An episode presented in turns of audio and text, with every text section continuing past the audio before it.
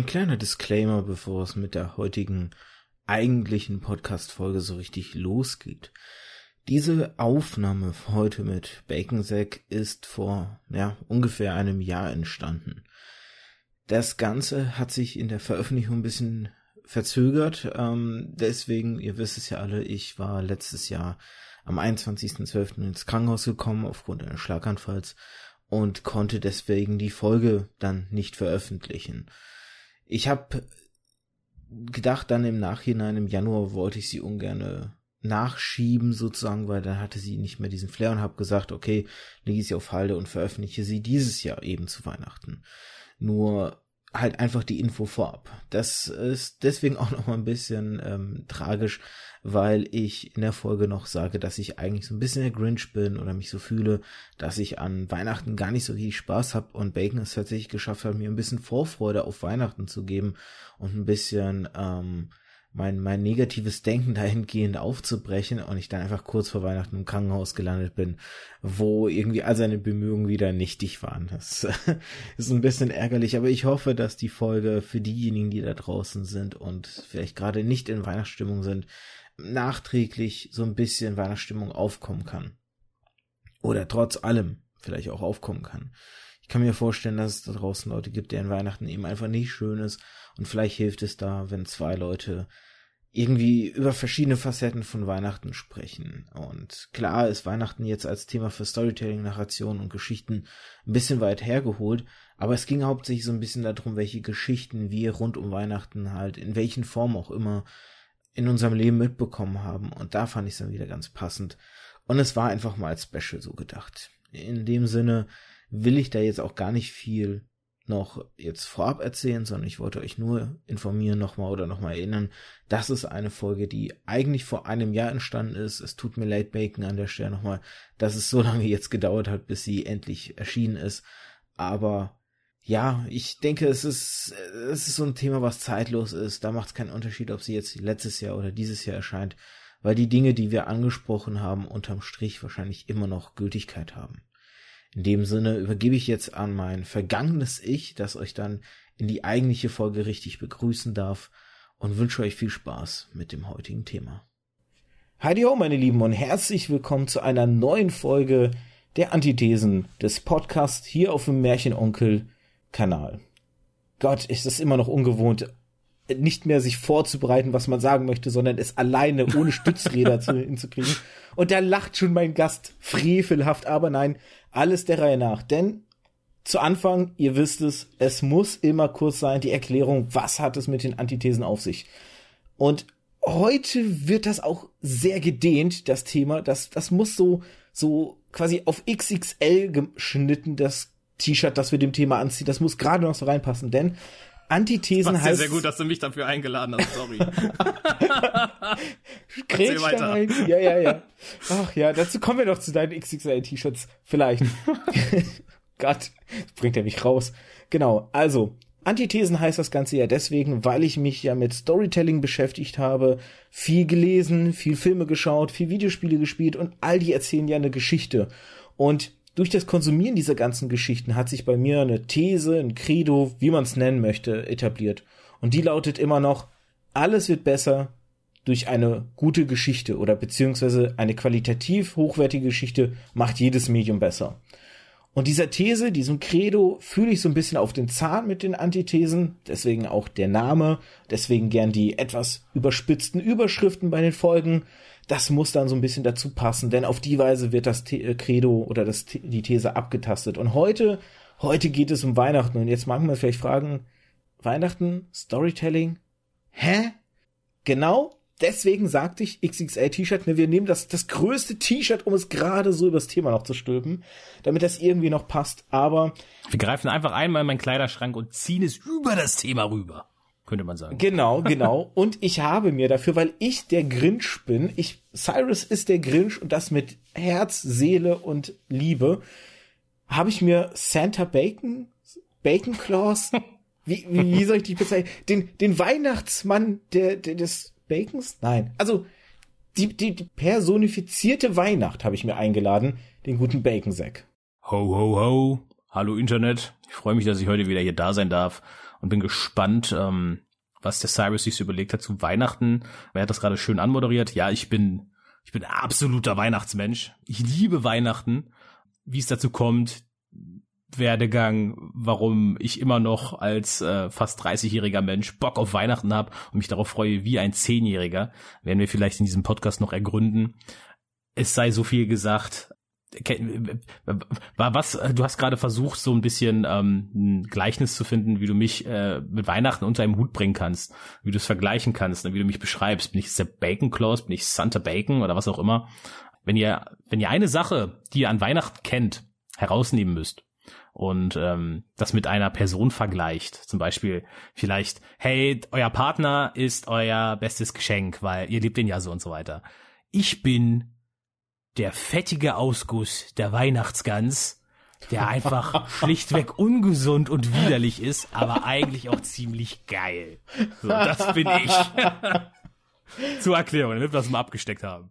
Ich weiß nicht, was Cyrus ist. Cyrus, du hast gesagt, du bist, du bist der Grinch. Ich bin der Grinch. der Grinch. Ich bin sowas okay. von der Grinch. Bevor wir vielleicht so ein bisschen richtig einsteigen, kann man ja sagen, ich muss gestehen, ich habe dich nicht als Ersten gefragt. Ich habe zuerst. Skandal! Ja. du wurdest mir empfohlen, denn ich habe zuerst den guten Benny vom Spielkinder-Podcast in Supervision habe ich gefragt. Hallo Benny an der Stelle. Ähm, das ist ja ein Podcast, den ich ein bisschen durch dich kennengelernt habe und inzwischen habe ich ja zu Benny echt guten Kontakt und auch zu Katrin halt darüber. Und es ist so, ich habe ihn halt erst gefragt, weil er halt äh, interessanterweise gesagt hatte, sein liebster Podcast, den er je gemacht hat, das war der Weihnachtspodcast mit Katrin, mit Kai und mit dir. Weil du ihm so ein bisschen, weil er auch so, so erschöpft war von Weihnachten und du ihm so ein bisschen das Weihnachtsfeeling zurückgegeben hast. Und ich fand es deshalb interessant mit jemandem, der sozusagen so ein bisschen Weihnachten für sich wiederentdeckt hat, darüber zu sprechen, weil ich, wie gesagt, mich als Grinch sehe. Und da haben wir, Benny und ich, so ein bisschen eine ähnliche Historie. Und dann meinte er zu mir, du ganz ehrlich, wir können es gern machen, aber ich glaube, noch besser würde der Bacon passen, weil der ist die personifizierte Weihnacht. Und damit würde halt noch schönerer Kontrast entstehen. Denn ja, ich habe diesen Podcast inzwischen auch angehört in der Vorbereitung und es ist schon, du hast Weihnachten für dich wiederentdeckt so. Und ja. ich habe nämlich das Problem, ich arbeite im Einzelhandel, ich bin ja gelernter Buchhändler, das habe ich ja hier im Podcast hier und da schon mal erwähnt. Und ich zitiere einfach mal an der Stelle eine sehr bekannte Videospielreihe, die eigentlich diesen Satz auf was anderes bezogen hat, aber für mich ist es das Äquivalent zu Weihnachten. War. War never changes. Krieg ändert sich nie. Und ich weiß noch, in meiner Ausbildung in der Berufsschule hatten wir einen Lehrer, dessen erster Satz, glaube ich, oder gefühlt der erste Satz, den er im Unterricht gesagt hatte, war, Weihnachtszeit ist Kriegszustand.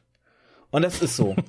Weihnachten ist im Einzelhandel die Hölle. Also für die Mitarbeiter, für die Leute, die hinterm Tresen stehen, die versuchen, die Leute zu bedienen, Empfehlungen zu geben, jedes Geschenk einzupacken, guten Service zu bieten, irgendwie die Leute vielleicht auch ihren Stress kurz vergessen zu lassen, indem man einfach eine gute An Einkaufatmosphäre schafft.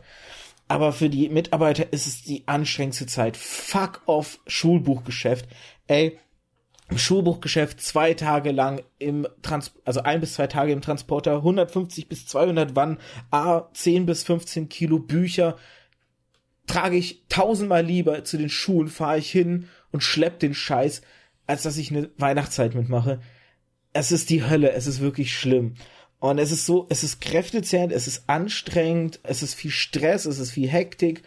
Und es hat mir Weihnachten kaputt gemacht, tatsächlich dieser, dieser Wahn im Einzelhandel, immer früher müssen die Weihnachtsartikel draußen stehen, weil die Leute im Oktober schon anfangen, nein, im September schon anfangen, nach Weihnachtsartikeln zu fragen, wo ich jedes Mal die Krise kriege und denke, Leute, warum? Warum braucht ihr jetzt ein Nikolaus im September? So. Und es, es da heißt, da heißt es, da heißt es immer, die Leute würden nicht mehr lesen. Aber du erzählst ja gerade das Gegenteil. oder man, oder man verschenkt Bücher nur an Leute, die man nicht mag. oh, den, der Rainer, das ist, den, den, den mag ich nicht, das ist ein doofer Hund. Ich hier, schick ihm mal das neueste Buch von Alfred Biolek. So, weiß ich nicht. Nee, nee, also bei uns läuft's echt gut. Es ist ja auch so tatsächlich, der, also man sagt so im Schnitt, der Einzelhandel macht 50 Prozent seines Jahresumsatzes im Weihnachtsgeschäft. Krass Die Parfümerie ist noch krasser, die schaffst du auf 70 plus Prozent ihres Jahresumsatzes. ist so ein bisschen vergleichbar mit den Eisdielen, die im Sommer quasi, ne, hier Eis zack, zack, zack verkaufen müssen, weil da auch ihr Jahresumsatz durchgeht. Ja, logisch. Und also es ist, es ist halt schon spürbar, dass du da einfach diesen vermehrten Verkehr merkst. Und diese ganzen vielen kleinen Fragmente haben für mich immer mehr den Spaß an Weihnachten weggenommen. Es sind tatsächlich noch ein paar andere Dinge, aber das ist so mit, glaube ich, der stärkste Faktor. Und was ich tatsächlich auch immer mal wieder sage, ist, ich persönlich glaube, dass ich für mich Weihnachten erst wieder entdecke, wenn ich ein Kind habe und Weihnachten für ein Kind veranstalte. Weil ich für mich einfach nicht mehr dieses Weihnachtsfeeling zustande bekomme, weil da einfach auch dieser große Arbeitsstress halt im Kontrast steht. Und jetzt schmeiße ich einfach mal den Ball zu dir, weil du hattest in der in dem Weihnachtspodcast mit Benny und so, äh, Benny, Katrin und Kai hattest du ja auch so angesprochen. Eigentlich hätte ich Katrin, Benny und Kai sagen sollen, die Lady First. Ähm, wir reichen es einfach nach. Ich habe ich hab Katrin, Benny und Kai gesagt. Hast du auch erzählt, dass du es eine Zeit lang verloren hattest, das Weihnachtsfeeling? Ja, definitiv. Weil ich glaube, wenn man älter wird, wird man einfach reifer, man wird intelligenter, man, man fängt an, eine andere Perspektive auf Dinge zu entwickeln und man lässt sich auch einfach nicht mehr so leicht verarschen oder auch beeindrucken, wie man das halt als Kind getan hat. Und es kommt halt irgendwann der Punkt als Teenager oder junger Erwachsener, wo du dann so merkst, okay, wow, das ist eigentlich nur Konsum. Also ich kalkuliere vorher durch, wie viel Geld ich von irgendwelchen Omas und Tanten und Mama, Papa und so weiter bekommen werde oder was ich in einem Wert, in einem Euro-Wert von denen bekommen werde, um mir dann etwas anderes zu suchen, was genau diesen Euro-Wert auch hat oder ungefähr, damit wir nicht mehr oder weniger schenken und so weiter und so fort. Und dann ist es halt wirklich nur Stress. Du suchst irgendwelche Geschenke, die du eigentlich gar nicht so richtig schenken willst. Nicht, weil du dem, dem, dem nicht was Gutes tun willst, sondern weil du gar nicht die Zeit hast, dich wirklich mit dem Geschenk auseinanderzusetzen oder was diese, was dieser Mensch sich gerne wünschen würde und ihm wirklich einen Wunsch zu erfüllen. Nee, du machst es dann irgendwann deswegen, weil es deine Pflicht ist, es ist jetzt Weihnachten, du musst jetzt irgendein verkacktes Geschenk für die Person haben und deswegen kaufst du halt irgendwas, was grob passen könnte und ähm, das macht ein Weihnachten schon irgendwo kaputt. Ich hatte das auch ganz lange, bis ich dann irgendwann so gelernt habe oder für mich selber entschieden hat, ich scheiß auf diese ganze Sache und ich setze meine eigenen Akzente wieder auf Dinge, die ich als Kind so gar nicht wahrgenommen habe. Also als Kind war es wirklich immer krass, so dass ich gesagt habe, ja, Geschenke, Geschenke und die Spannung und ich weiß nicht, was ich bekomme und dieses und jenes. Und mittlerweile ist es aber auch so einfach, ähm, dass ich mich an Sach an simplen Sachen wie Weihnachtslichtern erfreue oder an an an an solchen Sachen wie Weihnachtsmarkt, dass ich die Möglichkeit habe, einfach in die Stadt zu gehen und mir so Crepe zu kaufen oder irgendwie sowas.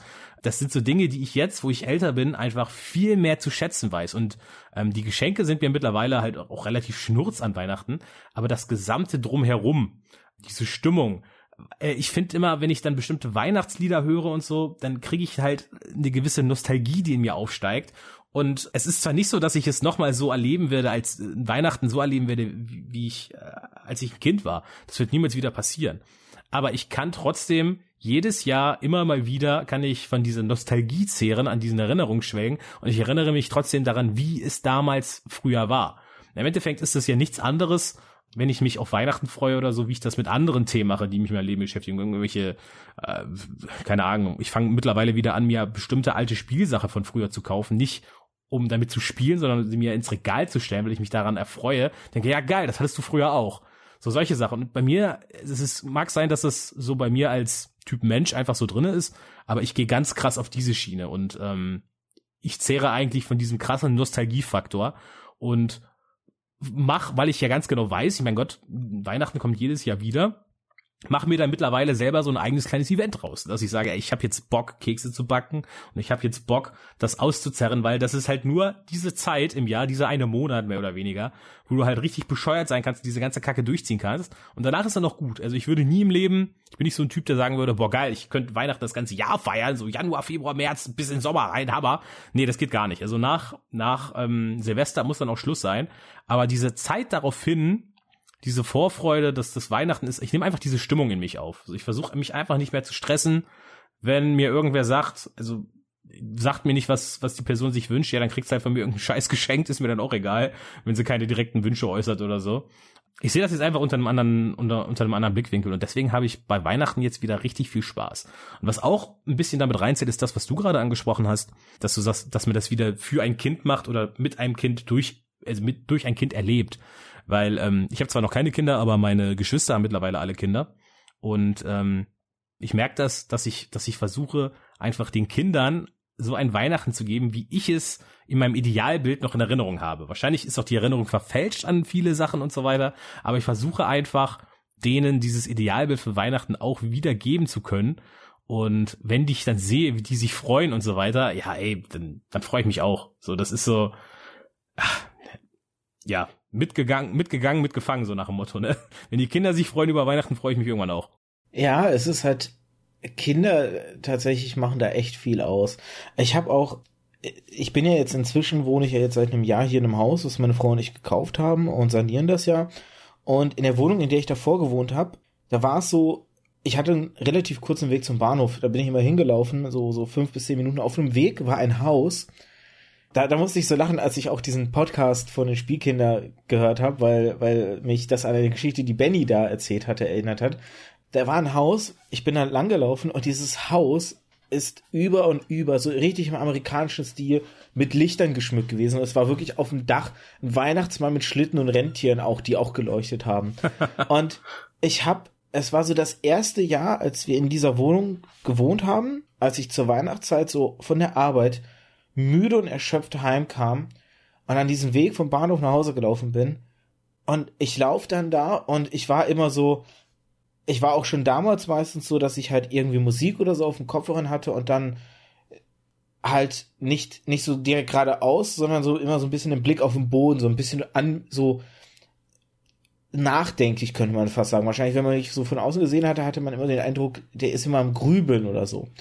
Und irgendwann habe ich aber so diesen Blick erhoben und sah dieses Haus so und merkte so, da wohnt einfach ein Typ, der sein Haus so fett dekoriert. Und ich, es war wirklich so, ich bin stehen geblieben und ich glaube, ich stand einfach zehn Minuten da und habe dieses geschmückte Haus angeschaut. Ich habe auch ein Foto davon gemacht und habe dieses geschmückte Haus angesehen und war einfach fasziniert davon, weil ich das so auch noch nie erlebt habe, dass in Deutschland jemand sein Haus so krass. Ich meine, so diese typischen Lichterketten Ketten an den Fenstern, ne, oder irgendwie so so Deko oder ne, Schmuck so. Alles gesehen, ja, aber dass das ganze Haus so geleuchtet hat. Das war schon irgendwie, ich glaube, das war mein weihnachtlichster Moment seit zehn Jahren gewesen. Ja, ich finde, also man muss gerade, das ist so, wenn man sowas nicht in seinem Umfeld hat, weil es niemanden gibt in der eigenen Stadt, der irgendwie sowas macht, ist natürlich blöd. Aber ich finde trotzdem, also in jeder Innenstadt, auf jedem äh, verkackten kleinen Dorf gibt's doch irgendwo dann Weihnachtsdeko und so weiter. Und ähm, das ist genau der Punkt. Ich glaube, man muss sich da einfach so ein bisschen zwingen, diese Sachen stärker wahrzunehmen, also bewusster wahrzunehmen.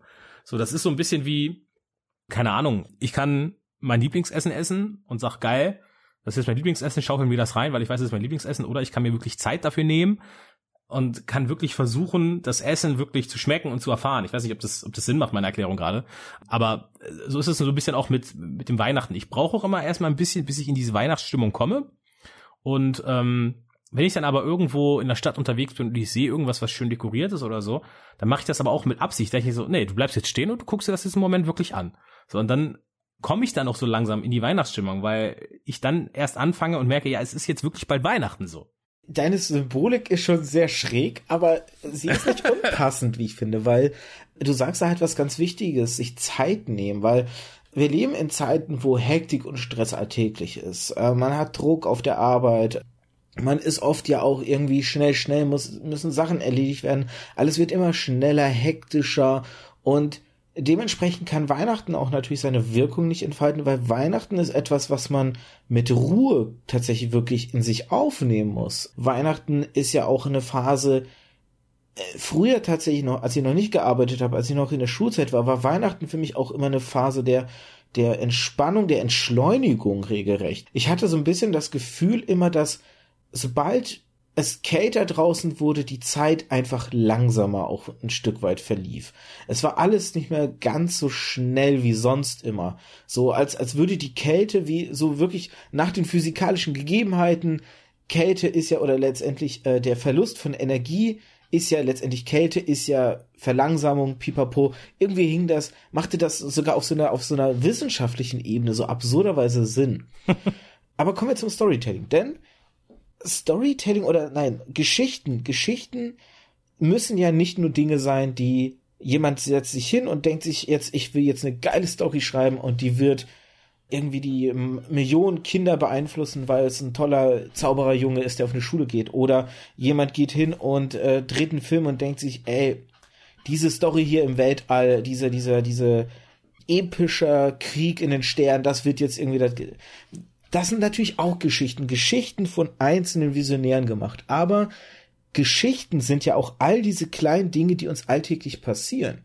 Und Geschichte ist ja auch das, was einmal war. Und mit dieser hanebüchenen Überleitung möchte ich so ein bisschen in die Entstehung von Weihnachten ja auch übergehen, weil wenn man mal schaut, ich habe tatsächlich in der in der Vorbereitung habe ich mich so ein bisschen informiert oder oder versucht schlau zu machen, weil in meinem Kopf war so gefährliches Halbwissen technisch sozusagen der letzte Stand, ey, Weihnachten, das haben die Christen gemacht, um irgendein heidnisches Fest zu kapern, um, um die Heiden leichter zu konvertieren zu können.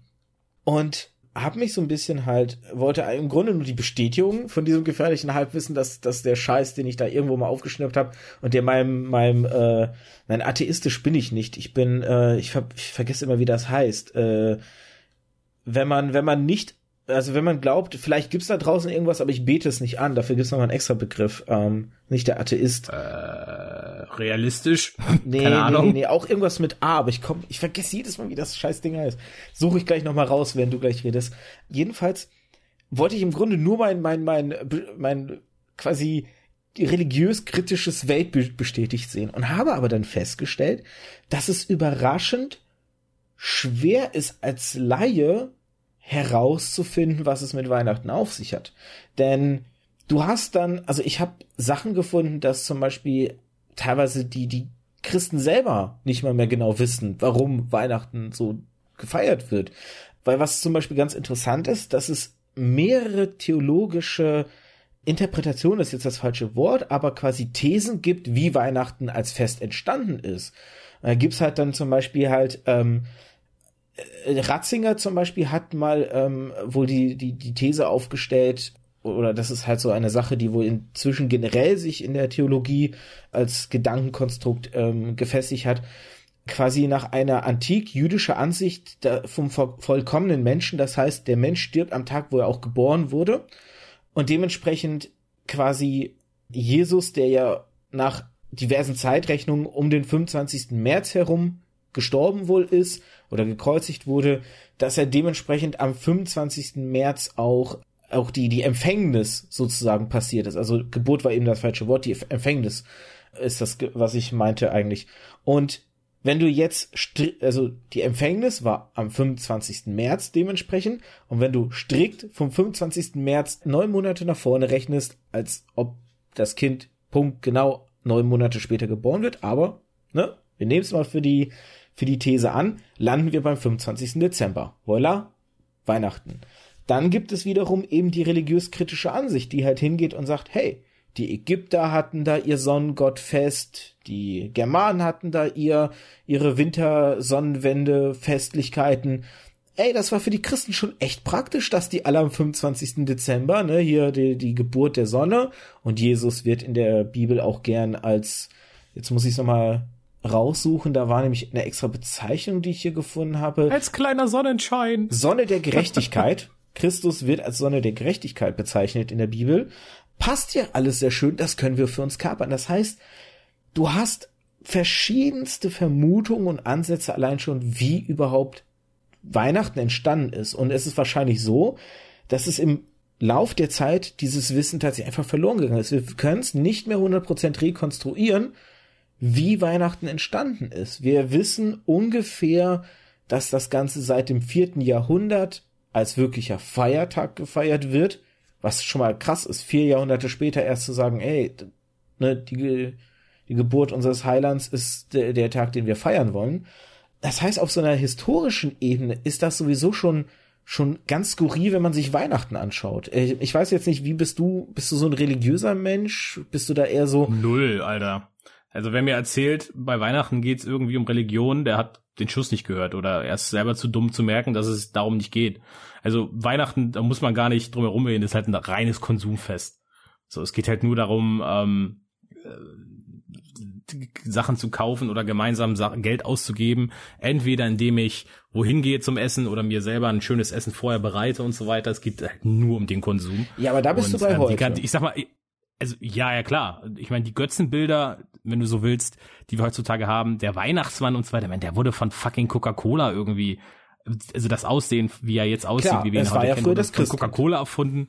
Eben, und ich meine, das hast du heute alles gar nicht mehr. Deswegen, ich merke das auch, ähm, dass, also in meiner Stadt gibt es sehr viele Flüchtlinge, die dann zum Teil halt auch Moslems sind, aber die fangen halt auch an Weihnachten zu feiern, weil die das auch gar nicht mit dem christlichen Glauben in Verbindung bringen. Die sagen einfach, wieso? Hier ist ein grüner Baum, und ein Typ mit weißem Bart und rotem Mantel, das hat doch nichts mit, mit, mit Christentum zu tun. Und also sehe ich halt auch genauso. Mich kotzen auch die Leute an, die dann so 365 Tage im Jahr, Entschuldigung, 364 Tage im Jahr, ähm, nicht in die Kirche gehen, aber meinen so, ja, Heiligabend, da muss ich jetzt, da muss ich jetzt unbedingt mal hin und so sich einen vorheucheln und meinen, dass sie irgendwie ihren Glauben ausleben, was halt Unsinn ist. Also jeder, der einen Glauben hat, soll ihn halt gerne ausleben, ist ja schön und gut aber man soll nicht so einen Unsinn machen und dann irgendwie den Omis, die wirklich dran glauben, da noch einen Platz in der Kirche wegnehmen oder irgendwie sowas. Also das, das finde ich ganz furchtbar. Wie mit den Ablassbriefen früher, quasi die ganze Zeit sein Leben lang gesündigt und dann einen Brief kaufen, damit man noch ins Himmelreich kommt. Ja, ja, also ganz furchtbar. Ich schlimm. Ich spiele jetzt mal den Teufelsadvokat, weil ich würde einen Schritt zurückgehen. Ich würde halt, das ist das Bild von heute. Darauf kommen wir auch auf jeden Fall noch zu sprechen. Aber lass uns einfach mal, sagen wir mal, tausend Jahre zurückgehen, wo halt Weihnachten ja nicht für, für den Konsum, nicht für das Schenken stand, sondern eben vielleicht auch für die Nächstenliebe, für das Zusammenkommen der Familie, für das Verbringen von Zeit. Das ist ja etwas, was sich gerade verliert. Also ich würde mal sagen, wir sind gerade in der Phase, wo sich das verliert, oder? Also ich weiß es nicht. Also ich, ich das ist so eine sehr, wie soll ich sagen, romantische Ansichtsweise und so weiter. Ich glaube aber gar nicht, dass das unbedingt, also ich kann halt nicht sagen, wie es vor tausenden Jahren war, ob es da immer schon so war. Ich könnte mir aber genauso gut vorstellen, dass das damals schon einen ähnlichen Sinn und Zweck oder Effekt hatte. Ich meine, nur halt in einem kleineren Maße. Damals hatten die keine Einkaufszentren, um sich da irgendwas zu kaufen. Aber trotzdem wird es irgendein weiß ich nicht, auf dem Markt einen Fischhändler oder was auch immer gegeben haben, die alle davon profitieren, wenn die am, gegen Ende des Jahres halt ein großes Fest haben, wo die Leute eben um zusammenzukommen, bei denen Umsatz machen, denen die Fisch, große Fische kaufen, die die zubereiten können oder was auch immer. Also ich weiß ehrlich gesagt nicht bei diesem ganzen Thema, ich meine, der Vater der Gedanke wird sicherlich ein hehres Ziel gewesen sein.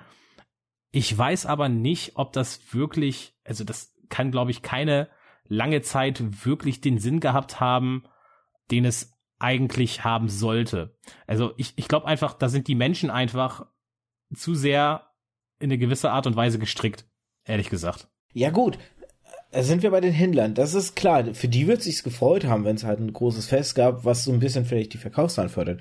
Aber ich gehe jetzt noch mal so ein bisschen in die einzelnen Familien rein tatsächlich, weil ich kann mir schon vorstellen, gut, lass es nicht, lass uns nicht tausend Jahre nehmen, lass uns 100 oder 150 Jahre nehmen so Zeiten von Charles Dickens, wo halt ne ähm, die berühmte Geschichte von ihm geschrieben wurde mit äh, Ebenezer Scrooge und so. Der, der Blick von Weihnachten ist da schon eher auf dieses familiäre gerichtet, dass man halt dann vielleicht auch ja, man hat diesen Tag, an dem es die Geschenke halt gibt, dass da aber vielleicht auch noch ein bisschen mehr Mühe bei den Geschenken war, dass man vielleicht mehr sich überlegt hat, weil gerade in diesem immer konsumhafteren Wahn, den wir momentan wahrnehmen oder den ich ja auch eben von der Tresenseite aus wahrnehme, ist es oft so ein, mir ist fast schon jedes Geschenk recht, ich brauche halt einfach ein Geschenk. Es muss nur halbwegs passen. Und ich muss mir nicht die Mühe gemacht haben, mir zu über überlegt zu haben, passt es oder nicht so. Ich nehme das erstbeste Geschenk, was gut genug klingt. Und ich kann mir schon vorstellen, dass früher vielleicht dann auch man eher sich mehr Mühe gemacht hat, das richtige Geschenk zu suchen, weil man demjenigen wirklich eine Freude machen wollte, weil man diesen Tag zelebrieren wollte, dass sich auch so gewisse Traditionen wie eben der Gang zur Kirche, sei, mal, sei es dahingestellt, ob man jetzt christlich war oder ob man gläubig war, aber diese Tradition ja auch einfach mit diesem gemeinsamen Akt verbunden war, dass man Zeit in der Familie verbringt, dass man halt diesen Zusammenhalt hat. Und ich habe ja gerade schon gesagt, Geschichten sind ja auch immer so die kleinen Geschichten des Alltags. Und hier würde ich jetzt tatsächlich einfach mal aus meinem Alltag erzählen, wie Weihnachten in meiner Familie tatsächlich war. Denn es, als ich ein Kind war, war Weihnachten genau das. Ich komme aus einer sehr großen Familie. Meine Mutter hat vier Geschwister, mein Vater hat zwei Geschwister. Meine Oma hatte also meine Oma mütterlicherseits hatte sieben Geschwister, mein Opa mütterlicherseits drei Geschwister. Alles sehr große Familien. Ähm, ich bin Spätaussiedler, heißt, dass meine Urgroßeltern nach Kasachstan, Russland so in die Ecke ausgewandert sind und meine Eltern und Großeltern wieder zurückkamen nach Deutschland. Und ich habe wirklich so das Gefühl, und das, das klingt jetzt auch ein bisschen böser, als es gemeint ist. Also an der Stelle bitte niemand falsch auffassen, nicht irgendwie jetzt mit Absicht den falschen Hals kriegen. Meine Mutter hat immer gesagt, die Deutschen haben ein anderes Verständnis von Dingen. Meine Mutter hat gerne mal gesagt, die Deutschen haben vergessen, was das Wort Freund bedeutet. Die Deutschen haben vergessen, was es heißt, familiären Zusammenhalt zu haben. Als ich ein Kind war, war es so, meine, ähm, wir haben in der Nähe von Duisburg gewohnt und meine Oma väterlicherseits hat 300 Kilometer weiter nördlich Richtung Hamburg gewohnt. Und meine Oma mütterlicherseits hat bei uns, also die, die Familienseite meiner Mutter hat bei uns alle so in der Ecke Duisburg, so im Ruhrgebiet gewohnt und die ganze väterliche Seite alle eher Ecke Hamburg-Hannover so. Und zu Weihnachten sind wir immer hoch in den Norden gefahren, weil ich habe ja meine andere Oma, habe ich das ganze Jahr immer so über gehabt. Deswegen sind wir zu Weihnachten speziell immer nach oben gefahren. Und da war es dann wirklich so, wir sind hoch zu, zu, zum Bruder, zum ältesten Bruder meines Vaters. Dann ist der jüngste Bruder noch dazu gekommen. Die ganzen Cousins und Cousinen sind alle vorbeigekommen. Und wir haben dann wirklich, ohne Witz, ähm, die haben später auch Häuser gebaut, wo sie einen großen Raum hatten, wo dann alle drin saßen. Wir waren locker 50, 60 Leute, die da in diesem Wohnzimmer mit Essbereich saßen. Die haben sechs Tische aneinandergereiht, dass jeder Platz fand. Wir haben da wirklich zusammengesessen und haben gemeinsam Weihnachten gefeiert. Und dann hat immer ein anderer Cousin jedes Jahr sich verkleidet als Weihnachtsmann. Und wir haben da gemeinsam gefeiert am Baum und so. Und haben so diese Zeit da verbracht. Und es war wirklich so, die ganze Familie war zusammen und alle haben Zeit miteinander verbracht. Wir haben Späße gemacht. Und wir sind auch oft dann bis Silvester geblieben und haben dann auch Silvester da halt zusammen gefeiert und alles da in die Luft geballert.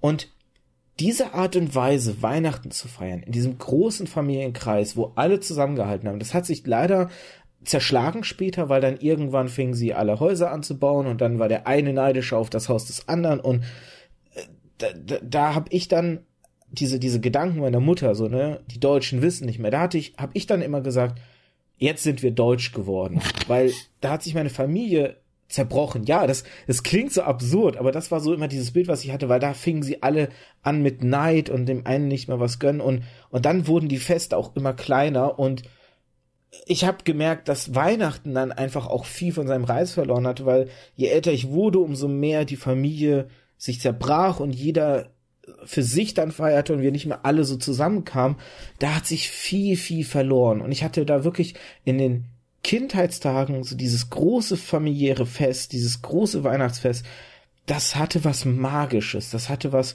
unheimlich Schönes und da war wirklich dieser, dieser Gedanke des Festes Liebes, der, der, der, das Fest der Besinnlichkeit, des Zusammenkommens, das habe ich da wirklich gespürt, weil ich habe es erlebt für mich so. Und ich glaube schon tatsächlich, dass in der Hinsicht, dass schon, wenn du 100, 150 Jahre auch nur zurückblickst, ein anders gefeiertes Fest ist, als wie es heute ist. Und ich glaube tatsächlich, dass diese Werte, die diesem Fest mal anheimhingen, gerade jetzt, jetzt ist für mich gefühlt die Phase, wo es gerade sich verliert, in der immer hektisch werdenden Zeit, wo es dann immer mehr, die Leute haben immer mehr Wohlstand, die Leute machen sich immer weniger Mühe, sich zu überlegen, was wollen sie verschenken. Und Hauptsache, man hat irgendwas, es zählt nicht mehr die Geste, es zählt nicht mehr dass man sich Mühe beim Geschenk gemacht hat. Es zählt nur noch Hauptsache schenken, teuer und viel. Ja, also ich meine, was du beschreibst, was in deiner Kindheit war, wenn du da, wenn ihr da so groß Weihnachten gefeiert habt und so weiter, super toll, super schön. So in der Art und Weise, dass man wirklich groß mit allen zusammen gefeiert hat, gab es, als ich ganz klein war, gab es das auch und irgendwann hat man das dann auch gelassen. Und äh, ich keine Ahnung, was da die genau die Gründe dann waren, warum man gesagt hat, man macht es nicht mehr. Aber im Endeffekt wird's halt einfach das, was wir vorhin schon angesprochen haben, wird es der Stress gewesen sein, weil man einfach keinen Bock, weil ich habe auch eine sehr große Familie, ähm, weil man einfach keinen Bock hat, für jeden, für jedes Familienmitglied irgendwie noch ein Geschenk zu kaufen und auch noch ein Geschenk zu besorgen und so weiter. Und dann musst du dahin fahren und dann sagt der eine aber, ich habe aber keinen Bock, dieses Jahr hierhin zu fahren, lass mal lieber dahin fahren oder kommt doch hierher, und dann fühlt der andere sich auf den Schlips getreten, warum wollen die nicht zu mir kommen, warum muss ich zu denen kommen und so weiter und so fort. Unsinn. Als Kind, also Unsinn, dass das deswegen dann zerbricht. Als Kind nimmst du das aber so nicht wahr. Und ähm, ich habe das auch gemerkt, als ich dann irgendwann mal von einem von diesen frühen Weihnachten mal ein altes Video gesehen habe, als ich bei meiner Tante war. Und ich hatte auch in meiner in meiner Kindheitserinnerung war das so das mega Schlaraffenland. Es wären wir quasi am Nordpol gewesen und Elfen hätten um uns herum getanzt, so entgegen jeglicher Logik. Aber als ich dann so die Aufnahmen gesehen habe, gedacht, wow, das war ja voll unspektakulär und mir kam es so vor, als hätte ich stundenlang mit meinen Cousins und so gespielt und nee, das war eigentlich nicht so. Wir waren halt eine Stunde da, saßen auf dem Boden und dann sind wir wieder gefahren. So, das nimmt man als Kind anders wahr, glaube ich einfach. Ähm, und man kann da gerade so ganz frühe Sachen, wenn man so bestimmte Eindrücke hat, äh, ich glaube, also man, man, man sieht die als Kind halt einfach nicht objektiv. Und ich habe ja keine Ahnung, wie das bei dir früher war und so weiter und so fort, kann ich überhaupt nicht beurteilen. Aber das ist auch immer so dieser dieser Spruch, was du gerade sagst von deiner von deiner Oma oder von deiner Mutter, ich weiß es nicht mehr, wer es gesagt hat. Von meiner Mutter. Äh, von deiner Mutter, okay. Ähm, die ja so meint von ja hier fest nicht ähm, na, wie sagt man, äh, fest, den Sinn des Festes nicht erfasst und so weiter. Klar, sowas sagt meine Mutter auch. Nicht mit den, mit denselben Worten, aber sinngemäß und so weiter. Das ist dann halt immer so, zumindest kenne ich es von meiner eigenen Familie. Äh, das ist dieses, dieses, ach, ich weiß nicht, wie ich es beschreiben soll dieses, ich erkenne das Problem, ich ändere dann aber daran aber nichts. Dieses, ja, das muss man mal machen, ja, ja, müssen wir mal machen. Ja, ja, da muss man mal was gegen machen. Ja, ja, da oh, muss ja. man mal was gegen machen. Und dann macht keiner was. So, das ist dieses klassische. Die berühmten so, Sätze. Ja, die, die berühmten Sätze. Also ich meine, ich verstehe vollkommen, was du meinst, aber ich weiß nicht, ob das wirklich früher anders war und ob das nur die Wahrnehmung. Also in der Kindheit kann man seiner eigenen Erinnerung, glaube ich, was so, was solche Dinge angeht, überhaupt nicht trauen weil man das, glaube ich, ganz anders auffasst. Ah, da sagst du was Richtiges. Und das, was du beschreibst, so Charles Dickens oder sowas, klar. Aber der, der Mann zeichnet ja Weihnachten als was Positives. Er schreibt ja eine Geschichte. Und vielleicht hat sich Charles Dickens gewünscht, dass Weihnachten überall so in aller Munde ist. Oder er zeichnet das Idealbild von Weihnachten. Das sei ihm ja gegönnt. Das kann er ja machen in seiner Story, weil das ja was Positives in der Story sein soll. Muss aber nicht heißen, dass das zu dieser Zeit auch genauso war. Weil wenn ich so daran zurückdenke, was mir meine Oma so erzählt hat zu Weihnachten und so, ich hat dann so erzählt, ja, was haben die zu Weihnachten gekriegt? Zu Weihnachten haben die Kinder ein, wirklich ein äh, neues Paar Socken gekriegt und vielleicht eine Strickmütze. Und wenn sie Glück hatten, waren in der Strickmütze noch ein paar Walnüsse drinne, die sie essen konnten. So, das war deren Weihnachtsfest. So, klar ist es so, dass ähm, die nicht mit Geschenken überhäuft wurden und so weiter. Liegt aber auch daran, weil die Leute dafür früher, früher einfach kein Geld hatten. Ich meine, so, so keine Eltern stellen sich ja hin, also zumindest die wenigsten Eltern werden sich hinstellen und sagen, na, ich möchte meinem Kind nichts schenken. Die freuen sich ja, wenn die ihren Kindern was schenken können. So, wenn aber einfach nicht da, nichts da ist, was du dem Kind schenken kannst, kannst du es auch nicht machen. Und so betrachtet ist dann halt ähm, vielleicht eine Strickmütze schenken und Socken schenken und Walnüsse schenken für das Verhältnis des Reichtums, den die Familie damals hatte, vielleicht trotzdem wieder gar nicht so unterschiedlich von dem, was man jetzt an die Kinder verschenkt, weil wir jetzt einfach reicher sind und ein höheres Einkommen haben und so weiter und andere Dinge leisten können.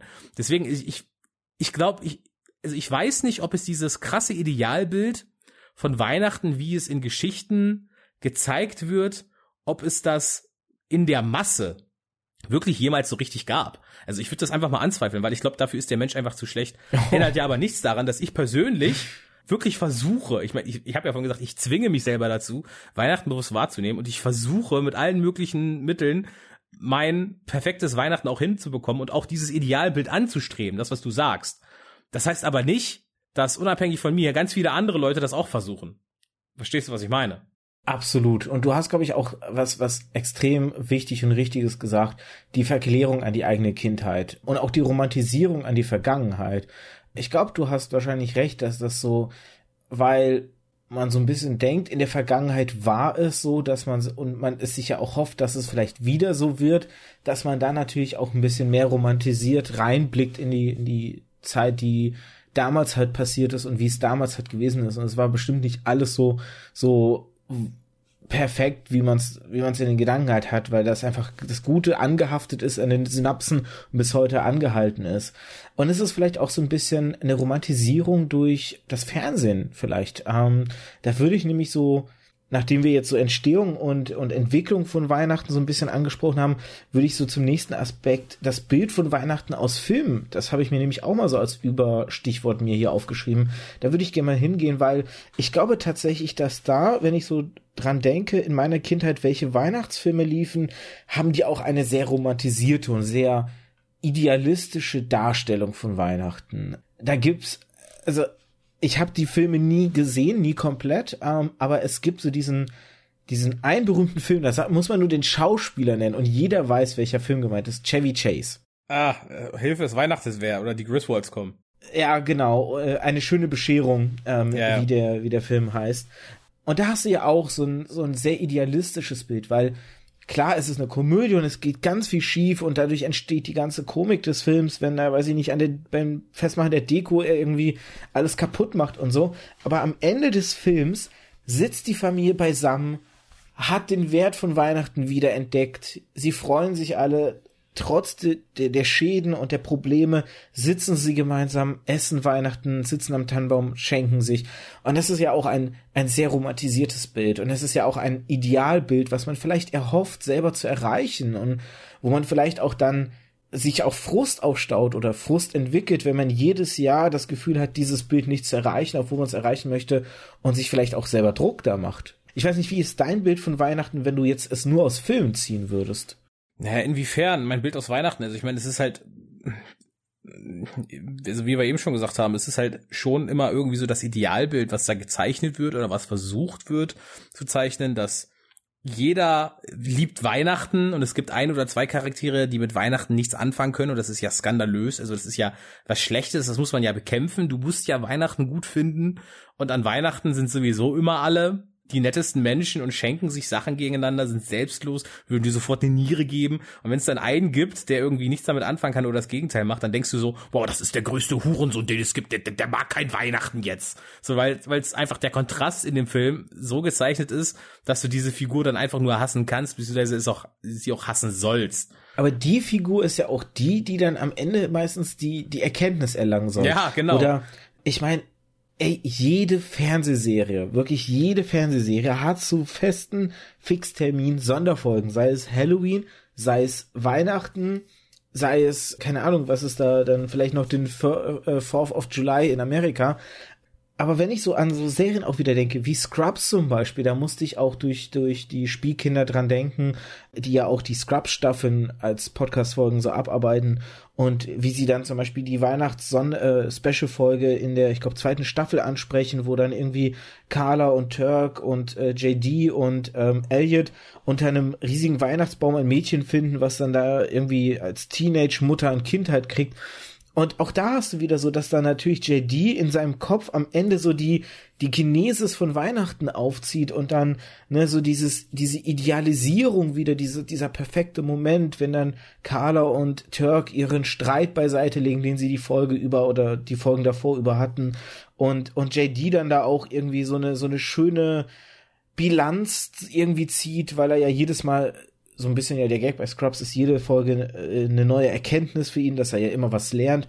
Oder nimm auch andere Serien. Es ist ja nicht nur Scrubs, die sowas haben. Ne? Viele, gerade Comedy-Serien, haben oft immer so diese Weihnachtssonderfolge, die Special-Folge, die dann auch so diesen, diesen Erkenntnisgewinn, den, den oder den, den, den Moment der Fam des Familienhalts, der Besinnlichkeit, der Liebe irgendwie in den Vordergrund stellen, zelebrieren und die Folge drumherum stricken. Es sind ja nicht nur am Ende die Filme. Ja, ich verstehe schon, was du meinst, aber es ist halt immer so ein bisschen dieses Idealbild. Ich meine, wie du gerade schon gesagt hast, es gibt dann eine Person, die meistens dann am Ende so die Offenbarung hat und auf einmal Weihnachten dann doch toll findet. Das ist halt so, es wird halt so dargestellt, als wäre Weihnachten nicht gut findende Krankheit und die Person muss geheilt werden. Also das ist äh, schon so ein bisschen, ach, ich, ich, ich weiß nicht. Also ich meine, ich, ich rede jetzt, oder das, was ich sage, hört sich jetzt vielleicht negativer an, als es sein soll. Ich meine, ich liebe ja Weihnachten und ähm, ich finde das halt alles geil, so dass es so ist. Aber es ist halt schon irgendwie, du wirst halt sehr in ein gewisses Muster gezwungen. Und wenn du sagst so, wie du selber schon sagst, es gibt ganz viele Serien, wo du die einfach eine Weihnachtsfolge haben und wir, man muss jetzt halt nicht erklären, was eine Weihnachtsfolge ist, weil jeder weiß, die sofort, weil das schon zigmal in irgendwelchen anderen Serien oder Filmen gesehen hat, was eine Weihnachtsfolge ist. So, das ist, das spricht ja schon für sich. Also du musst nicht mehr erklären, was eine Weihnachtsfolge überhaupt ist. Ja, und was ich auch so gerade überlege, ist, man sieht so ein bisschen auch, glaube ich, da eine, eine Zeitgeistentwicklung, weil gerade diese Weihnachtsfilme, die das ja so stark im Fokus hatten, sind ja viele Filme so aus den 80ern und 90ern. Und diese, diese ganze Erkenntnisgewinn ist aktuell eher nur noch in Serien zu finden? Oder kannst du dich so in den letzten, seit, sagen wir, seit 2000 an Weihnachtsfilme im Stil von Schöne Bescherung von Chevy Chase erinnern? Na, ich, es gibt schon noch Weihnachtsfilme, die gedreht werden, aber die sind in der Regel einfach nicht so erfolgreich, weil, glaube ich, das Kinopublikum im Moment da nicht so Bock drauf hat. Also, es gibt immer wieder Weihnachtsfilme. Ich habe jetzt erst vor zwei, drei Wochen ich gehe ja montags immer in die Sneak Preview ins Kino und schaue mir immer da random Film an, wo du vorher nicht weißt, was es ist. Und der kommt halt immer erst ein paar Wochen später in die Kinos. Und ich weiß, ich, ich weiß gar nicht mehr, wie der hieß. Ich glaube, Anna and the Apocalypse oder irgendwie sowas. Ging halt im Prinzip darum, es ist, es ist High School Musical an Weihnachten und auf einmal sind Zombies da, komplett. So, und dann haben die eine Dance-Nummer nach der anderen und überall sind Zombies und es wird gesplattert und so weiter. Kurioser äh, lustiger Film irgendwie. Aber das ist so, also die gibt's schon noch, so Weihnachtsfilme. Nur, das ist auch so ein bisschen so Im mit. Horrorsegment. Ja, es ist, es ist, also, ja mein Gott, ey. es ist, es ist wie mit Weihnachtsmusik. So, wie viele Weihnachtshits gibt's? So, es gibt äh, ein paar Weihnachtshits. Wenn ich kurz da noch eingrätschen darf. Ja, bitte. Der, der letzte Weihnachtsfilm, der mir untergekommen ist, war auch ein Weihnachtshorrorfilm. Das war hier dieser Film, ah, wie heißt denn dieser, äh, äh, so, so Knecht Ruprecht mäßig, aber der hieß anders, der hieß nicht Knecht Ruprecht. Krampus. Ja, genau, Krampus. Wo ich auch so gedacht habe, what the, das, das ist ein Weihnachtsfilm so. Ja. Also, so die Weihnachten mit Horror gerade zu zelebrieren, das ist gerade so der Trend eher.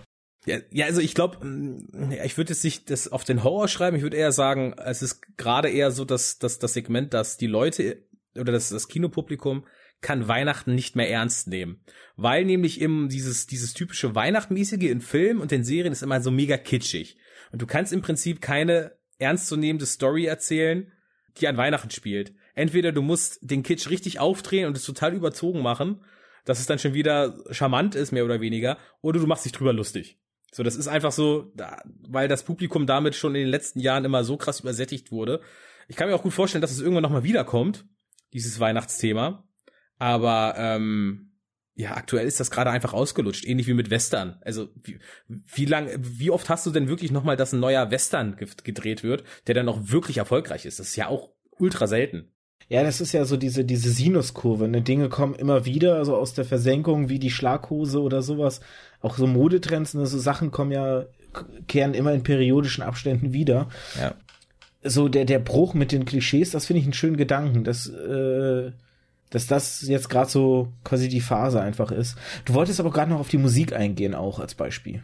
Ja, also wie viele, weil, weil du das halt über den Weihnachtsfilm angesprochen hast, wie viele Musiklieder gibt's denn oder wie viele Songs gibt's denn, die wirklich immer populär sind? Es gibt Last Christmas. Von wann ist Last Christmas? Oh. Keine Ahnung. Aus den frühen 90er, später 80er?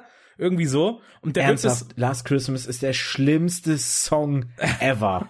Alter, ich liebe Last Christmas. So, das Ding ist. Oh, es ist. Das Ding ist, das ist das, was ich vorhin angesprochen habe. Wenn, wenn es Weihnachten ist und ich höre Last Christmas nicht, ja, dann ist nicht Weihnachten. Gerade weil ich zu Weihnachten aus der Erfahrung, aus meiner Vergangenheit her weiß, dass ich zu Weihnachten immer so krass mit Last Christmas zugeballert werde, ist, wenn ich Last Christmas nicht höre, ist für mich nicht Weihnachten. So, das gehört einfach dazu. Ob du das jetzt gut findest oder nicht, so, das ist halt einfach, so, keine Ahnung. Ich meine, im Sommer schwitze ich auch und es kotzt mich an, wenn ich total viel schwitze. Aber wenn ich nicht schwitze, ist doch nicht Sommer. So. Es ist genauso das Last Christmas für Weihnachten. Logic. Ja, also ist so. Ganz einfach. Ich weiß nicht, ob es im, im, im Pirate Board war, aber auf jeden Fall in irgendeinem Forum habe ich vor zwei Jahren, glaube ich, oder vor einem Jahr mal ein Spiel gesehen, wo es darum ging, dass die Leute quasi reinschreiben sollten, wie viele Tage ab dem 1. Dezember sie überstanden haben, ohne Last Christmas zu hören. Und ich weiß noch, ich glaube, es war vor zwei Jahren. Ich weiß noch, wie ich zu meiner, ich habe ja zwei Chefinnen, weil die Buchhandlung, in der ich arbeite, gehört zwei che äh, äh, Mädels halt. Und ich weiß noch, wie ich der einen Chefin das erzählt habe. Und zu dem Zeitpunkt wusste ich noch nicht, was für ein Hardcore Last Christmas Fan sie ist. Und das erste, was sie machte, wir waren um 8.30 Uhr da, um die Kisten schon im Vorfeld auszupacken, weil wir so viel Lieferung hatten. Und ich weiß noch, wie ich ihr so davon erzählt hatte. Ja, ich mache jetzt hier bei dem, habe gestern diesen Beitrag gesehen und ich will jetzt mal gucken, wie lange ich sozusagen durchhalte, ohne Last Christmas zu hören. Sie geht hinten ins Büro, ich pack die Kiste aus und ich höre es plötzlich laut schallend aus dem Büro. Last Christmas, I've gave your fucking heart. Oh. so getrollt von meiner Chefin, ey. Tja, ja. Wir haben zum Zeitpunkt, wo wir das aufnehmen, weil die Folge wird ja am 24. rauskommen, punktgenau ein Montag. Wir haben jetzt den 12. und ich habe in der Tat, ich glaube, das ist der längste Zustand, noch nicht einmal Last Christmas gehört. Krass. Aber man merkt auch, mein, mein Medienkonsum hat sich auch verändert. Ich höre kein Radio mehr, ich höre Podcasts oder ich habe die Lieder, die ich hören will, auf meinem Handy. Ich gucke kein Fernsehen mehr, so MTV Wann und so. Willst du dann auch mit dem Song in Berührung kommen? Also geht ja gar nicht. Also wenn du dich abschottest von allen Medien, die du nicht direkt kontrollierst, kannst du ja auch Ich wollte gerade sagen, es ist ja kein Abschotten, sondern der Medienkonsum verändert sich. Und dadurch, dass du ja mehr Kontrolle über deinen Konsum inzwischen an, äh, angenommen hast, weil klassisches Fernsehen gucke ich auch nicht mehr. Das heißt, es ist viel mit YouTube und viel mit, mit Video on Demand und so Sachen halt dadurch kommst, kannst du dem auch eher dich entziehen, wenn du halt nicht möchtest tatsächlich. Aber zum Beispiel in Kaufhäusern und sowas wird ja auch noch Musik gespielt. Und selbst da, ich, ich meine, gut, ich war jetzt auch nicht so reden, weil ich ja selber auch arbeiten muss in der Zeit, aber da, die, die paar Mal, wo ich dann irgendwo in einem Laden war, kein Last Christmas bisher, toi toi toi, ich will jetzt nicht auf Holz klopfen wegen dem Mikro, ähm, aber ne, bis jetzt komplett ohne. Und für mich hat das tatsächlich was Erleichterndes, weil ich tatsächlich mit diesem Lied, anders als du, nicht so eine positive Beziehung habe. Für mich ist es tatsächlich erholsam, mal nicht dieses Lied zu hören. Und ich meine, du merkst ja auch, auch hier hast du wieder so den, den Bruch, was wir jetzt gerade hatten mit Weihnachtshorrorfilm auf die Musik, denn du kennst bestimmt das Bild aus dem Internet mit den Namen von Indern aus Facebook-Profilen, und wenn du es laut liest, ergibt sich der Last Christmas Songtext, weil ihre Namen einfach so skurril sind. Oder, oder irgendwelche Mediamarkt, äh, äh, nicht Mediamarktmarken, sondern ähm, ähm, Elektromarken, da sind irgendwie Samsung, irgendwie wird in diesem Liedtext so verbaut, dass dann halt einfach das Sinn macht, dass dann da irgendwie die Namen von verschiedenen Elektronik Großkonzern halt einfach in ein Lied verbaut werden und so. Und auch da hast du so den Bruch damit mit dem Kitsch des Songs einfach, weil die Leute sich vielleicht auch dessen überdrüssig sind. Ja, also ich glaube, es gibt mittlerweile so eine Anti-Bewegung, so, ähm, es war ganz lange so, 90er, frühe 2000er, dass du gesagt hast, es ist Weihnachten und da muss jetzt hier alles auch weihnachtlich sein. Und die Leute haben quasi, so wie ich das auch machen würde, alle Weihnachtsmusik reingedrückt. Ich glaube, wenn ich einen Laden hätte und die Leute würden im Dezember in meinen Laden kommen, die würden so tot gewammt werden, ja. Mit Last Christmas und allen möglichen Weihnachtssongs, die hatten ja keine Chance. Ich glaube, das, das gab's eine Zeit lang und dann hat sich so eine, so eine Anti, so eine Anti-Weihnachtslieder Einstellung irgendwie so durchgesetzt, weil viele Leute, glaube ich, davon dann auch genervt sind und ich kann das auch verstehen, wenn du halt im Einzelhandel oder so arbeitest und du musst es den ganzen Tag immer und immer und immer und immer wieder hören, dann verstehe ich das auch vollkommen. Ich habe ähm, wie früher, als ich noch, als ich Schüler war und ich gejobbt habe, war ich ähm, Kartenabreiser im Kino. Und als Fluch der Karibik lief, lief nonstop den gesamten Tag in der Lobby Yo, ho, yo, ho, a pirate's life for me. Das, das, er, das, das, erste Mal denkst du so, ha, lustig. Das zweite Mal, hm, cool. Beim dritten Mal singst du vielleicht sogar mit und beim vierten Mal wünschst du dir einfach nur, dass dir jemand mit dem Brieföffner dein Ohr abhackt oder so, weißt du? Es ist ganz schlimm dann, also irgendwann, wenn du es dann zu oft hörst, ist es einfach nur noch nervig und ich kann das ja auch verstehen, dass, dass man das dann vielleicht aus diesen Gründen im, im, im Einzelhandel und so weiter zurückschraubt. Aber also ich weiß nicht, ich finde gerade, das sind solche Sachen, also wenn man das zu sehr wegnimmt und wenn man sagen so eine Anti-Weihnachtshaltung einnimmt, dann beraubt man sich ja selber so ein bisschen dieser Weihnachtskultur, also dann verliert man die irgendwann. Das, was du sagst, das, das Bild wird verfälscht von Weihnachten im Vergleich zu dem, was Weihnachten heute ist, zu dem, was Weihnachten früher war kannst du in 10, 15 Jahren wahrscheinlich auch wieder sagen, weil Weihnachten sich dann wieder so gewandelt hat. Vielleicht gibt's dann keine Weihnachtslieder mehr, ich weiß es nicht.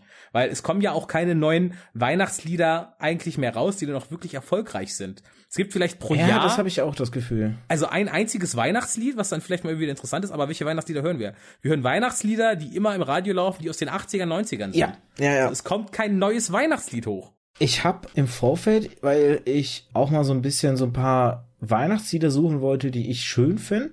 Und ich habe so eine so eine Top 100 Liste der schönsten Weihnachtslieder irgendwie mir angeschaut. Und dann ich, ich scrollte durch diese Liste und was mir so auffiel war, ey, fucking viele dieser Lieder sind entweder aus dem Zeitraum 40er, 50er Jahre, so so Jazz Weihnachtslieder gewesen, so gerade halt auch so ein bisschen Armstrong und so Sachen halt oder halt 80er, 90er. Ja. Du hast wirklich so diese Kernzeiten, wo ganz viele von diesen markanten Weihnachtssongs rausgekommen sind, die wir bis heute so kennen, die so, so stark das Lied bringen. Und ich muss an der Stelle auch, ich hatte als Kind bei meinen Eltern, ich weiß gar nicht mehr, wo wir die herbekommen haben.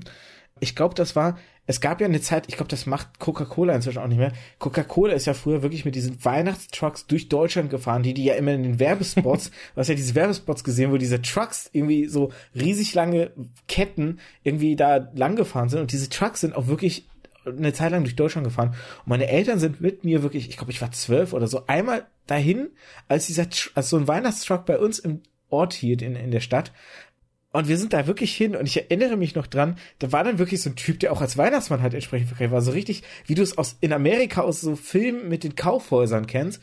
Und dann saß der da wirklich neben so einem Truck halt und die Kinder haben wirklich so eine Schlange gebildet und jeder ist dann halt so zu ihm gegangen.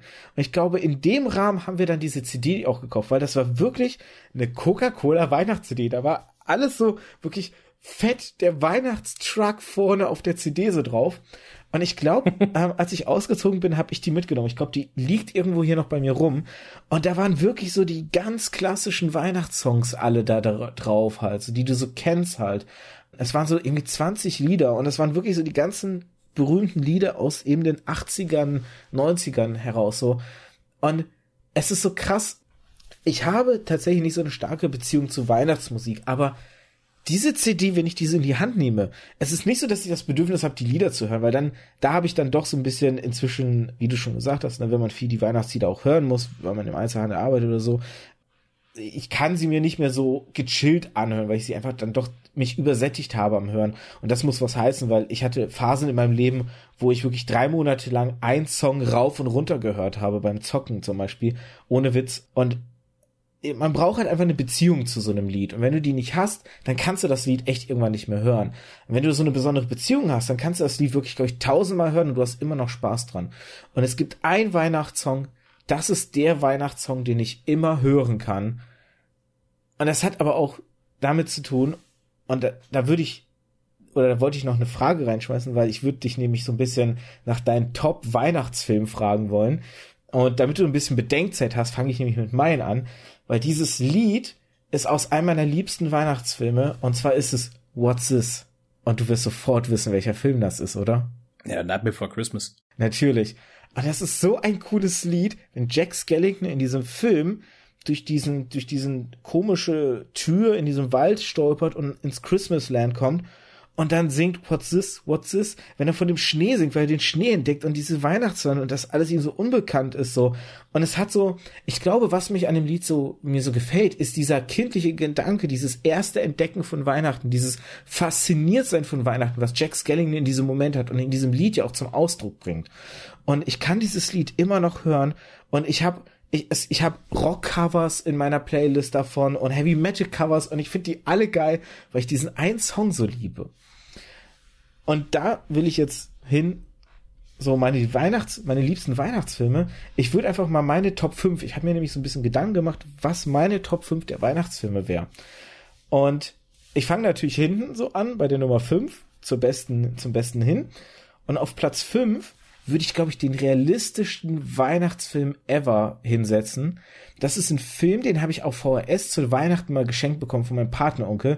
Und ich fand den damals total doof. Es liegt am Schauspieler, an dem Protagonisten, denn das war für mich damals ein Action-Schauspieler und der passte in diesen Film nicht rein. Und ich weiß ja, nicht, ich weiß, was du meinst. Ich weiß schon, ich glaube, ich weiß schon, welchen Film du meinst. Dann, dann sag, was denkst du? Versprochen ist versprochen. Ja. Mit Ja. Arnold Schwarzenegger, versprochen ist versprochen. Und dieser Film, wenn ich den heute gucke, das ist so ein, Alter, der Film ist aus den 90ern und der stellt für mich die Situation von 2018 dar. Das sind Situationen, so in dem hardcore übertriebenen Setting natürlich, wie der Film es zeigt, erlebe ich es nicht, aber ich erlebe ähnliche Sachen in dem Laden. Ich weiß nicht, kennst du die Tony-Figuren? Ja. Wir haben Tonys bei uns im Laden. Und die sind so das Äquivalent zu dem Actionhelden aus Versprochen ist Versprochen. Wie die Leute abgehen, ohne Witz, es rufen uns Leute an, die 100 Kilometer weit weg wohnen und fragen, habt ihr diesen einen fucking Toni noch? Den brauche ich zu Weihnachten. Ich komme vorbeigefahren und hol den mir. ohne Witz, so, so krasse Geschichten, weil die Firma halt auch jedes Jahr so Schwierigkeiten hat zum Beliefern. Für die Zuhörer und Zuhörerinnen, die es nicht kennen. Was ist der Toni? Ähm, der Toni ist äh, oder die Tony Box erstmal ist so eine so eine so ein Kasten, der quasi eine Art CD-Player, Kassettenplayer ist. Nur die Besonderheit ist, das ist ein, eine Box, wo du oben eine Figur draufstellst und die hat in ihrem Fuß oder in ihrer Basis halt einen Chip, wodurch der die Box dann quasi weiß, aha, ich spiele jetzt die das Hörbuch XY ab oder ich spiele Lieder ab oder es gibt halt eine Besonderheit, die für mich es wirklich herausragend macht gegen eine CD oder ein Hörbuch. Das ist der Kreativ-Toni, denn der Kreativ-Toni kann selber besprochen werden. Ich habe ein Patenkind, was in Hamburg wohnt, und ich kann wirklich, ich habe dem so ein Kreativ-Toni und Toni geschenkt mit der Patentante äh, von ihm. Wir haben da Geld zusammengelegt, haben ihm das zu einem Weihnachten mal geschenkt und ich kann wirklich mit einer App oder hier an meinem PC kann ich ihm 90 Minuten eine Geschichte ausspielen und der kleine Knirps kann abends beim zu Bett gehen meine Stimme, wo ich 600 Kilometer weit weg wohne, hören und damit einschlafen. Oder halt die Oma, der, der, der, ne, der Partner, wer auch immer, alle können halt sowas aufspielen und das ist halt echt cool. Und diese Box ist halt auch so konzipiert, dass die relativ stabil ist. Also um ein Kapitel vorzuspulen zum oder vorzuspringen, schlägt man zum Beispiel auf die Seite der Box. Und die Figur ist auch mit einem Magneten behaftet, so dass wenn du die oben auf die Box draufstellst und die auf den Kopf drehst, fällt die Figur nicht sofort ab. Und diese Firma, die die Tonis herstellt, da hat sich ungefähr, ich glaube 2016 oder 17 zu Weihnachten ein richtiger Boom entwickelt. Die gibt's eigentlich schon seit 2014 oder so. Aber erst seit so ein, zwei Jahren hat sich so ein krasser Trend um diese Firma entwickelt. Und seitdem haben die Lieferschwierigkeiten, selbst unterm Jahr, selbst nicht mal zu Weihnachten allein, so unterm Jahr haben die Phasen, wo die nicht schaffen nachzuliefern, weil die Firma es nicht schafft, so schnell zu wachsen, wie die Nachfrage nach den Artikeln von ihnen wächst halt. Und die schaffen es einfach nicht so schnell zu produzieren, dass halt einfach genug immer da ist. Und deswegen gibt's immer so den Hype drum. Und ohne Witz, so seltene Tonis oder so Tonis, die gerade zur Weihnachtszeit viel gefragt werden und nicht lieferbar sind, ähnlich wie damals der Nintendo Mini, werden zu horrenden Preisen auf Ebay verschachert, so was ich echt eine unverschämte Abzocke finde. Könnte ich kotzen, ja, ist total schlimm. Also hat jetzt nicht wirklich was mit Weihnachten an sich zu tun, aber generell diese ganzen eBay-Reseller und so weiter, die sollen alle, weiß ich nicht, sollen sich alle ins Knie ficken, ey. Ja, aber da hast du auch den Konsumaspekt halt wieder, ne? Ja, ja, klar. Weil du willst der einen Person dann halt eine Freude machen und willst genau das eine Ding haben, kriegst es aber nicht. Und dann sitzt halt irgend so ein blöder Sack, der sich das gekrallt hat und stellst bei eBay rein. Das ist ganz furchtbar. Und ich werde dieses Jahr auch zwei Kreativtonis verschenken an, an, an äh, nicht von mir. Also von daher, ja, ist eine gute Sache. Ja, und da hast du halt eben diesen, da, äh, das entdecke ich so, oder da entdecke ich einfach in Versprochenes Versprochen so ein bisschen die Wirklichkeit wieder. Und deswegen ist er in meiner Gunst echt gestiegen, weil der war früher echt weit im Boden. Auf Platz vier ist ein Film, der ist sehr stark mit unserer Kindheit, wahrscheinlich unserer beider Kindheit verbandet. Und den habt ihr damals beim äh, anderen Weihnachtspodcast mit Benny, Katrin und Kai, äh, Ka Katrin, Benny und Kai, Gott, das lerne ich auch noch, habt ihr den auch besprochen? Kevin ist allein zu Hause. Das ist ja die Mutter aller Weihnachtsfilme so, also. Ja. Wie kann man den nicht besprechen? ist halt bei mir nur auf Platz 4 gelandet, weil es gibt halt wirklich Filme, die, die mag ich noch mehr. Wobei Kevin allein zu Hause für mich auch ein echt geiler Film ist. Ähm, ich glaube, heute als Erwachsener würde ich den anders gucken. Ich habe ihn echt lang nicht mehr geguckt. Aber damals als Kind, ohne Witz, meine ganze Familie, wir saßen alle zusammen und haben zu Weihnachten, wenn Kevin allein zu Hause im Fernsehen lief, haben wir Kevin allein zu Hause geguckt. Und mein Vater hat gelacht, meine Mutter hat gelacht und ich habe gelacht. Wir haben uns so kaputt gelacht. Die besten Szenen in beiden Filmen, in Kevin allein zu Hause und Kevin allein in New York, die beste Szene war immer die Treppenszene, wenn die beiden Ganoven die Treppe hochgehen und dann in dem einen Film halt durch die Dose und in dem anderen Film durch die fette Stange niedergemäht werden. Das war immer der, das war immer der Höhepunkt, wo wir am meisten gelacht haben, wo ich wirklich am Boden mich gekullert habe vor Lachen. Und auch deswegen, glaube ich, habe ich den so in meiner Gunst noch drin, weil ich da auch so wieder diesen familiären Aspekt, die, wir saßen zusammen und haben was gemeinsam gemacht und das ist eine schöne Erinnerung. Und deswegen ist dieser Film auch einfach noch so mir so am, im Herzen halt auch drin. Auch wenn ich ihn heute wahrscheinlich nicht mehr so gut finde wie als Kind. Ja, also weiß ich nicht. Also Kevin allein zu Hause ist, ist äh, immer noch mit einer. Also ich habe, glaube ich, keinen einzelnen. Also ich, ich tue mich generell schwer immer so mit. Das ist das definierende eine Ding. Das ist mein Lieblingsteil oder so. Da tue ich mich generell schwer. Egal was das ist. Das Filme, Spiele, Comics, äh, Essen, whatever ist. Keine Ahnung, habe ich immer selten. Aber Kevin allein zu Hause ist, wie auch schon wie du sagst, gehört einfach unbedingt dazu, weil das ist der Weihnachtsfilm schlechthin. Also es gibt, glaube ich, ich habe noch nie einen Mensch, ich habe schon Menschen getroffen, die Star Wars nicht kennen. Ich habe aber noch nie eine Person getroffen, die Kevin allein zu Hause nicht kennt. Beziehungsweise gesehen hat. So, und äh, die, die kennt halt wirklich jeder. Also, ja. das ist Weihnachten, pures Weihnachten und war bei mir auch nicht anders. Wie du sagst, so von wegen, Familie sitzt zusammen, alle gucken zusammen, Kevin allein zu Hause und alles. Ja. Und von wegen, ich tue mich schwer, mein Lieblingsding zu äh, deklarieren, sagt der Typ, der mich auf Twitter getaggt hat, damit ich mein Lieblingsspiel küre. hey, mit der, mit der, mit dem eigenen Tag, wo ich getaggt wurde, auch genauso von wegen, nagelt mich nicht drauf fest, dass es jetzt gerade mal so das Ding. also ich glaube, ich wurde schon mehrfach da getaggt und jedes Mal ist es ein anderes Spiel gewesen, was ich dann ja. hingeschrieben habe. Also ja, Benny hat Gott. mir das auch inzwischen angetan schon. Ja. Hm. Auf Platz drei ist ein Film, der kein klassischer Weihnachtsfilm ist, der aber in der Weihnachtszeit spielt, also in der Winterzeit spielt und deswegen so ein bisschen, aber trotzdem noch reinrutscht. Ähm, dieser Film ist einfach für mich ein sehr geiler Nerdfilm, weil er das Nerdtum auf sehr schöne Art und Weise darstellt. Ich die Story sehr toll finde, wie sie erzählt ist, wie sie filmisch umgesetzt ist und und deswegen schummel ich ihn so ein bisschen rein. Auf Platz drei, ich weiß nicht, hast du eine Ahnung, was es sein könnte? Keine Ahnung, nein, jetzt gerade nicht. Scott Pilgrim gegen den Rest der Welt. Na, wieso ist das denn für dich ein Weihnachtsfilm, Alter? Weil die ganze Story in der Weihnachtszeit stattfindet, in der Winterzeit. Na, die sind in Kanada. Es ist also trotzdem Winter gerade. Also es ist alles mit Schnee und auch wenn es Kanada ist, ist da nicht ja, aber 360 Tage im Jahr Schnee. Es ist doch jetzt nicht gerade unbedingt. Ja, aber es ist Kanada, Alter, ne? Es ist Toronto. Also ich kenne mich jetzt nicht so aus. Also wie genau das und außerdem, ist. es ist es ist eine Story, die sich um Liebe auch dreht, weil er ne, sie ja auch irgendwie beeindrucken möchte. Es ist ein echt cooler Film es spielt halt in einem verschneiten Setting. Also es, wie gesagt, es ist ein bisschen gestreckt, aber ich habe ihn da jetzt reingeschummelt mit dieser Argumentation, weil er für mich dann doch reinpasst letztendlich.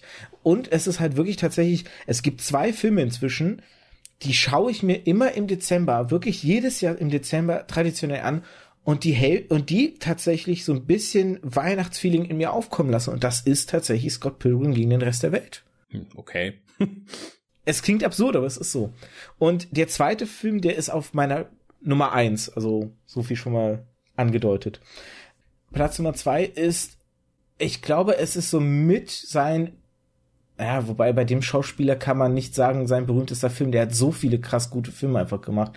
Aber es ist ein Film, äh, ich, ich, ich, ich weiß gerade echt nicht mal, wie ich ihn, wie ich Indizien streuen kann, damit du raten kannst. Deshalb sage ich es jetzt einfach, ohne, ohne groß was zu streuen. Bill Murray, die Geister, die ich rief. Oh ja, unbedingt. Unbedingt. Es ist die moderne Version von Ebenezer Scrooge. Es ist die moderne Version von Charles Dickens Weihnachtsgeschichte.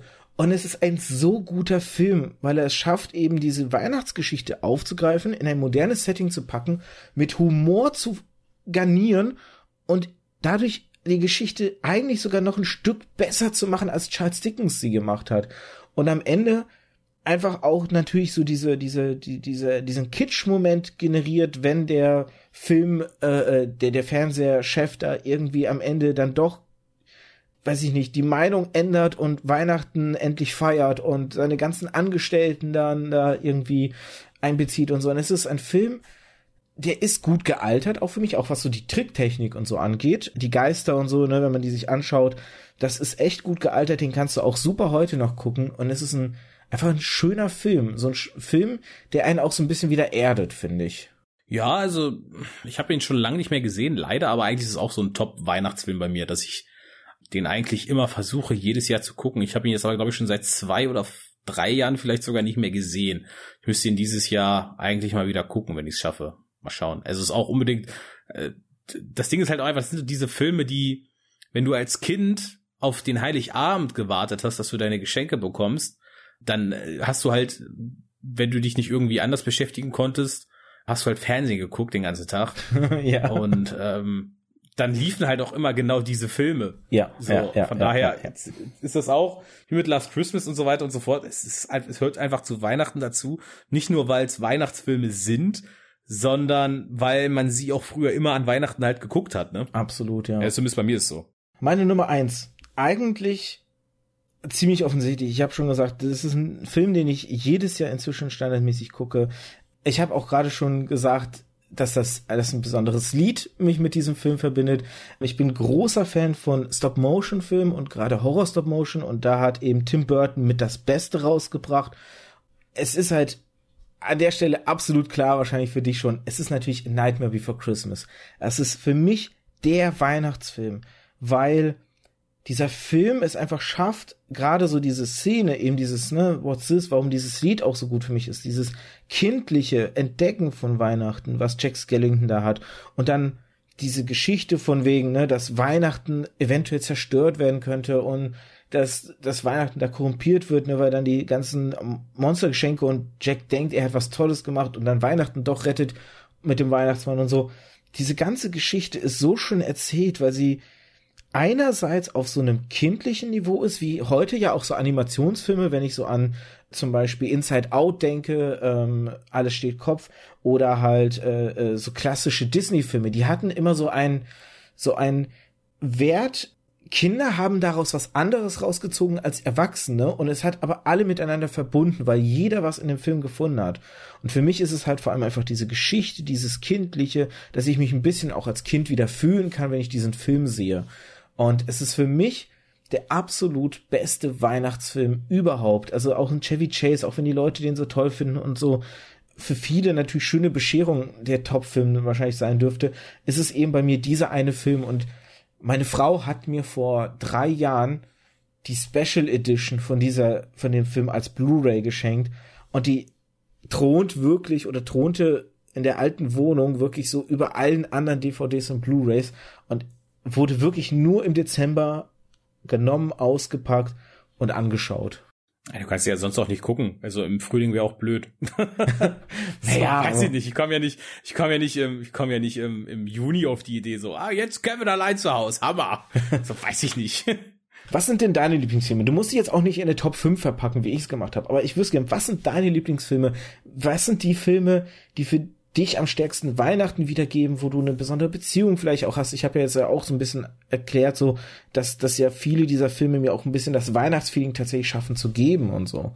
Ja, also es ist deckt sich halt mit vielen, die du jetzt auch schon gesagt hast. Kevin allein zu Hause, Kevin allein in New York, Nightmare Before Christmas, auch ähm, hier die Griswolds, der auch genauso schöne Bescherung. Was bei mir aber auch, wo ich da weil du ja auch irgendwie abstrus ähm, Scott Pilgrim damit reingezogen hast, was ich halt so ein bisschen damit reinpacken würde, ist bei mir persönlich auch einfach nur, glaube ich, weil der immer zu den Feiertagen eine Zeit lang in der Kindheit immer oft lief, ist Hook von Steven Spielberg. Weil das ist jetzt nicht streng genommen ein Wei ist jetzt nicht streng genommen ein Weihnachtsfilm, aber er spielt zumindest zu Weihnachten. Ja. Und die kommen ja, oh, ja wegen ja. Weihnachten wieder zu, zu der Tante Wendy. Fahren sie ja wieder hin. Und dann geht's ja eigentlich um das Nimmerland und Peter Pan. Aber trotzdem ist es für mich trotzdem irgendwie so ein Weihnachtsfilm, weil der auch immer zu Weihnachten immer irgendwie in meiner Kindheit lief. Aber es geht ja auch um das Wiederentdecken der Kindheit, weil Rob, jetzt muss ich aufpassen, Robin oder Robbie, Robin Williams, ne? Robin. Robbie Williams ist der Sänger. Genau. Er muss echt so aufpassen. Robin Williams spielt da ja ein, und, ey, sorry, Leute, wenn, wenn jetzt jemand Spoiler schreit, der Film ist 30 Jahre alt, wer ihn nicht gesehen hat, jetzt könnt ihr auch nicht mehr über Spoiler meckern. Das ist so, als würde man einen anflaumen, weil, weil man den berühmtesten Star Wars Satz einem gespoilert hat. Also, sorry, too late. Robin Williams spielt ja einen gealterten Peter Pan, der sogar vergessen hat, dass er Peter Pan war und entdeckt ja auch so die Leichtigkeit seiner Kindheit, seiner Jugend wieder, weil es ja auch darum geht, dass er die Fähigkeiten von früher wiedererlangen muss und das ist ja auch so was, was bei uns beiden sich ja widerspiegelt, dass wir jetzt sagen so, ne, wir haben so diese, diese verklärte Weihnachtszeit und die wollen wir ja auch ein bisschen wiederhaben oder zurückbekommen. Und das, finde ich, spiegelt sich in dem Film durchaus irgendwo auch wieder. Also das ist ein Top, äh, äh, kann ich echt auch nur sagen, tolle Wahl als Film. Wunderschöner Film. Nicht sein bester, also von Robin Williams nicht der beste Film oder der beste Spielberg, aber ein richtig schöner Film trotzdem noch. Ja, definitiv. Ansonsten Geister, die ich rief, hatten wir, glaube ich, schon. Müssen wir überlegen, ob mir jetzt noch wirklich Weihnachtsfilme einfallen. Äh, man könnte hier ähm, Die Hard könnte man noch sagen, auch einfach, weil er zu Weihnachten spielt, aber ansonsten, ne, ich glaube, das sind so schon die Top-Dinger, die ich mir auch möglichst immer zu Weihnachten immer mal anschaue. Aber ja, ansonsten gibt es auch viele Sachen, die dann mal immer wieder zu, zu Weihnachten, also gucke ich mir aktiv nicht mehr an, hat aber in der Kindheit immer zu Weihnachten für mich dazu gezählt, war zum Beispiel auf Super RTL Weihnachtsmann und KKG. Oh ja. Weil du immer wusstest so als Kind, wenn, wenn Super RTL anfängt, wieder Weihnachtsmann und KKG auszustrahlen, dann ist Weihnachtszeit so. So ein bisschen genauso ich wie. Ich musste so grinsen, als ihr das im Podcast angesprochen habt, dass die das nicht kannten. Ich habe so krass, gegrinst. oder? Ey, es ist so eine, ja. so eine, es ist so, du kannst dich nicht entscheiden, sollst du gerade lachen oder weinen, weinen, weil es eigentlich so, so eine Grütze ist, oder lachen, weil es schon wieder so schlecht ist, dass es gut ist. Ja, das stimmt. Aber ansonsten, hm, was bei mir halt auch noch echt zentral ist, weil wiederkehrende Sachen, die man aus der Kindheit kannte zu Weihnachten, ist halt, das habe ich glaube ich auch im Podcast da erzählt, das Bonnie M Weihnachtsalbum. Das muss immer gehört werden. Ich habe auch letztens, als ich jetzt Weihnachtsgeschenke gekauft habe mit meiner Freundin, ich bin auch sehr stolz auf mich, dass ich seit letzter Woche schon alle Weihnachtsgeschenke habe. Guter Mann. Und ich mir jetzt Mann. auch keinen Stress mehr machen muss. Das ist halt auch so ein Ding. Die Leute, man kann sich halt selber auch Stress machen. Wenn ich so dumm bin und erst am 23. Dezember losgehe, Weihnachtsgeschenke zu kaufen, ist klar, dass ich keinen Bock habe auf Weihnachten, weil die Zeit dahin habe ich Stress oder schiebe die das Geschenke kaufen vor oder so und dann auf einmal mache ich ja all the work while crying, so wenn du so willst, ne? Das ist halt für den ja, Du weißt es, ich habe heute erst noch was dazu getwittert. Mag sein, habe ich nicht gesehen, aber man macht sich ja nicht nur selber Stress, man macht sich auch den Mitarbeitern in den Läden dadurch Stress so. Ja, das auch, weil man jetzt dann hinkommt und sagt, ich brauche das jetzt aber sofort und unbedingt und hast du nicht gesehen? Dann denkst du so, äh, what? Muss das jetzt sein? Weißt du, wie viele Kunden ich habe? Ich meine, es ist ja nicht nur so, dass die Leute zu Weihnachten was brauchen. Es gibt ja auch noch Geburtstagskinder jetzt in der Phase so. Und weißt du, wie regelmäßig ich da Leute habe? Ja, aber können Sie mir garantieren, dass das morgen auch ankommt, wo ich sage so, nein, 100% Garantie gibt's nicht. Ich meine, kann immer was Dummes passieren wie ein Autounfall. Man hofft es nicht, aber wenn der Fahrer einen Autounfall in der Nacht hat, sind der einfach mal zehn Wann nicht da dann am nächsten Tag so. Ja. Und wo ich mir auch so denke, dann hol es halt früher und nicht, ich brauche es morgen, weil ich es morgen verschenken will, Ding. Ja, definitiv. Ich weiß ganz genau, was du meinst. So. Aber ja, du bist stolz, weil du die Geschenke hast und Bonnie MCD, da waren wir eigentlich. Genau, ich bin äh, stolz, dass ich die Geschenke habe, Bonnie MCD, genau. Und ich habe, als ich halt die Geschenke gekauft habe, habe ich halt, ich habe eigentlich was ganz anderes gesucht, aber ich war halt im, im, im Saturn und ähm, war dann, bin an so einem Grabbeltisch vorbeigegangen, habe mir einfach den Grabbeltisch angeguckt und dann lag da einfach halt nochmal das fucking Bonnie M Weihnachtsalbum auf CD für fünf Euro. Und ich weiß nicht, wann ich das letzte Mal mir wirklich eine CD gekauft habe, einen physischen Datenträger für Musik, keine Ahnung. Also ich ich bin da ja mega, ich bin da ja mega Sammelnazi, was so ähm, Videospiele und sowas angeht. Ich muss dann ja unbedingt, ich akzeptiere da nichts anderes als dann die normale Verpackung und dies. Und wenn da ein Kratzer drin ist, nein, dann kommt das mir nicht ins Haus und so weiter. Da so könnte ich auch so viel zu sagen, ja, ja. Ja, also da bin ich echt extrem. Mhm.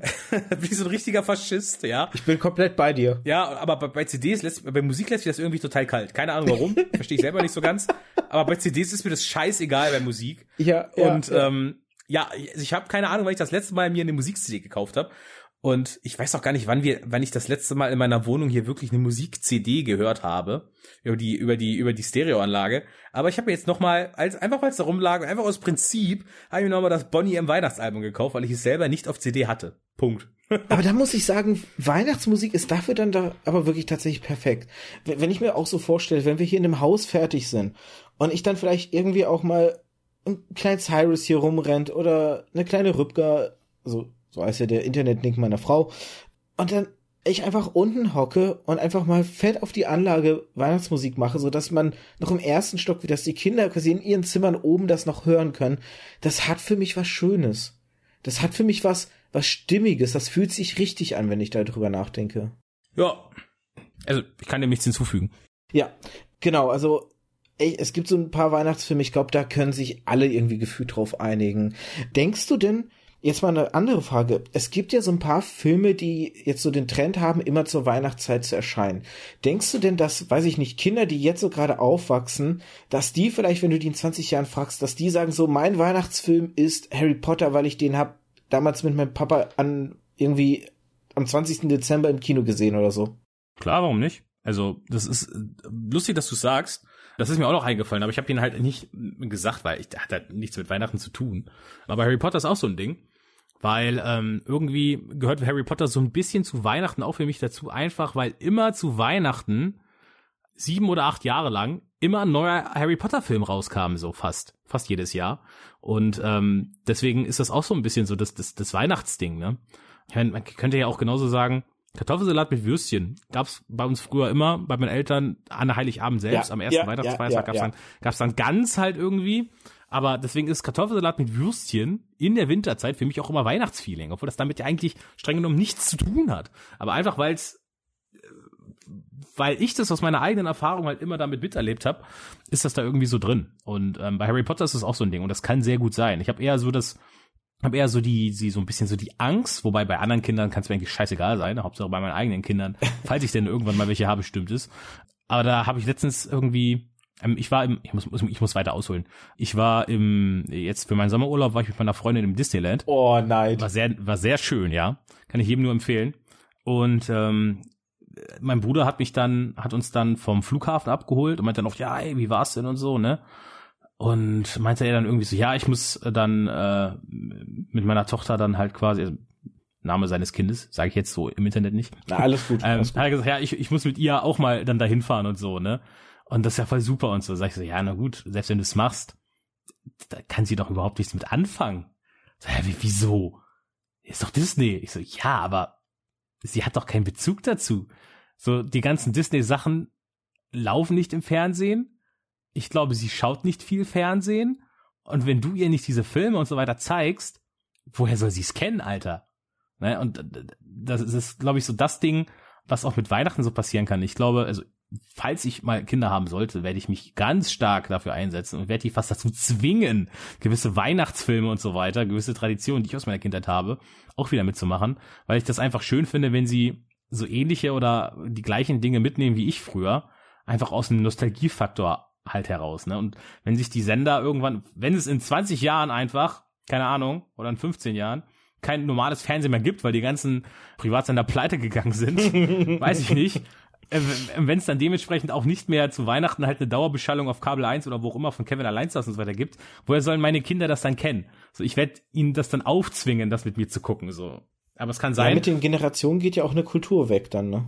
Ja, eben. Das kann sein, dass das, dass sowas dann halt krass verloren geht, ne? Ich denke da auch so dran. Eine, eine Sache vorab, weil wir jetzt so Harry Potter mit jedes Jahr, ich habe auch so überlegt, mit den Herr der Ringe-Filmen war das ja auch so die drei Jahre damals. Und da könnte ich mir halt auch vorstellen, dass für ein paar Leute vielleicht auch Herr der Ringe so, so ein bisschen Weihnachtsfilm ist, weil die dann vielleicht, weiß ich nicht, drei Jahre lang hintereinander Harry Potter immer im Kino gesehen haben. Äh, nicht Harry Potter, äh, Herr der Ringe so. Und das mit der, mit der, mit der Generation, es ist so eine echt große Sorge, die ich habe, weil ich denke da relativ ähnlich wie du. Ich bin auch so am Ticken, ey, wenn ich Kinder habe und die älter werden, ich möchte quasi Dinge, die ich erlebt habe, an die weitergeben, weil ich, weil ich das Gefühl habe, dass das auch zum, zum Form der Persönlichkeit nützlich ist. Und dann, dann kommen die Zeichentrick-Disney-Filme an den Start und nicht ein sehenlos animierter Simba als Re in Anführungszeichen Realfilm, was da auch immer bitte real sein soll an dem Film. Und, und dann denke ich mir auch, ich möchte dann auch die Bud Spencer und Terence Hill Kollektion zeigen und ich möchte Jackie Chan Filme ihm zeigen und ich möchte mit ihm Super Nintendo oder ihr Super Nintendo Spiele spielen. Und ich habe aber Angst, dass dann irgendwann so der, die, die Rückmeldung kommt so, ey Papa, was soll ich mit dem alten Scheiß? So, weil die dann einfach nicht diesen Bezug dazu entwickeln können, weil diese Sachen Zeitgeist-Aufnahmen sind das sind die Sachen, mit denen wir groß geworden sind. Und die nächsten Generationen brauchen ihre Dinge, mit denen sie groß geworden sind. Und vielleicht werden meine Kinder deswegen kein Louis de Finesse toll finden und kein Bud Spencer und Terence Hill toll finden oder kein Jackie Chan. Sie werden Super Nintendo Spiele hässliche 8-Bit-Grafik andichten, die nicht hässlich ist. Oder werden halt zu Recht bei einem PlayStation 1 Spiel sagen, Gottes Willen, was für Augenkrebs habt ihr euch da angetan? Und sie werden vielleicht dann eben halt einfach nicht das mitnehmen wollen, was ich gerne mitgeben möchte. Ja, aber ich meine, äh, da musst du das einfach geschickter machen, glaube ich. Ich meine, klar, entweder dein Kind wird mit einer gewissen Affinität geboren für solche Dinge oder du kannst es ihm natürlich auch auferziehen zu einem gewissen Grad. Weil grundsätzlich ist ja das, was die Eltern gut finden, finden die Kinder erstmal auch dann toll. Für eine gewisse Anzahl. Bis zu einem von, gewissen Alter. Von, bis zu einem gewissen Alter eben, genau.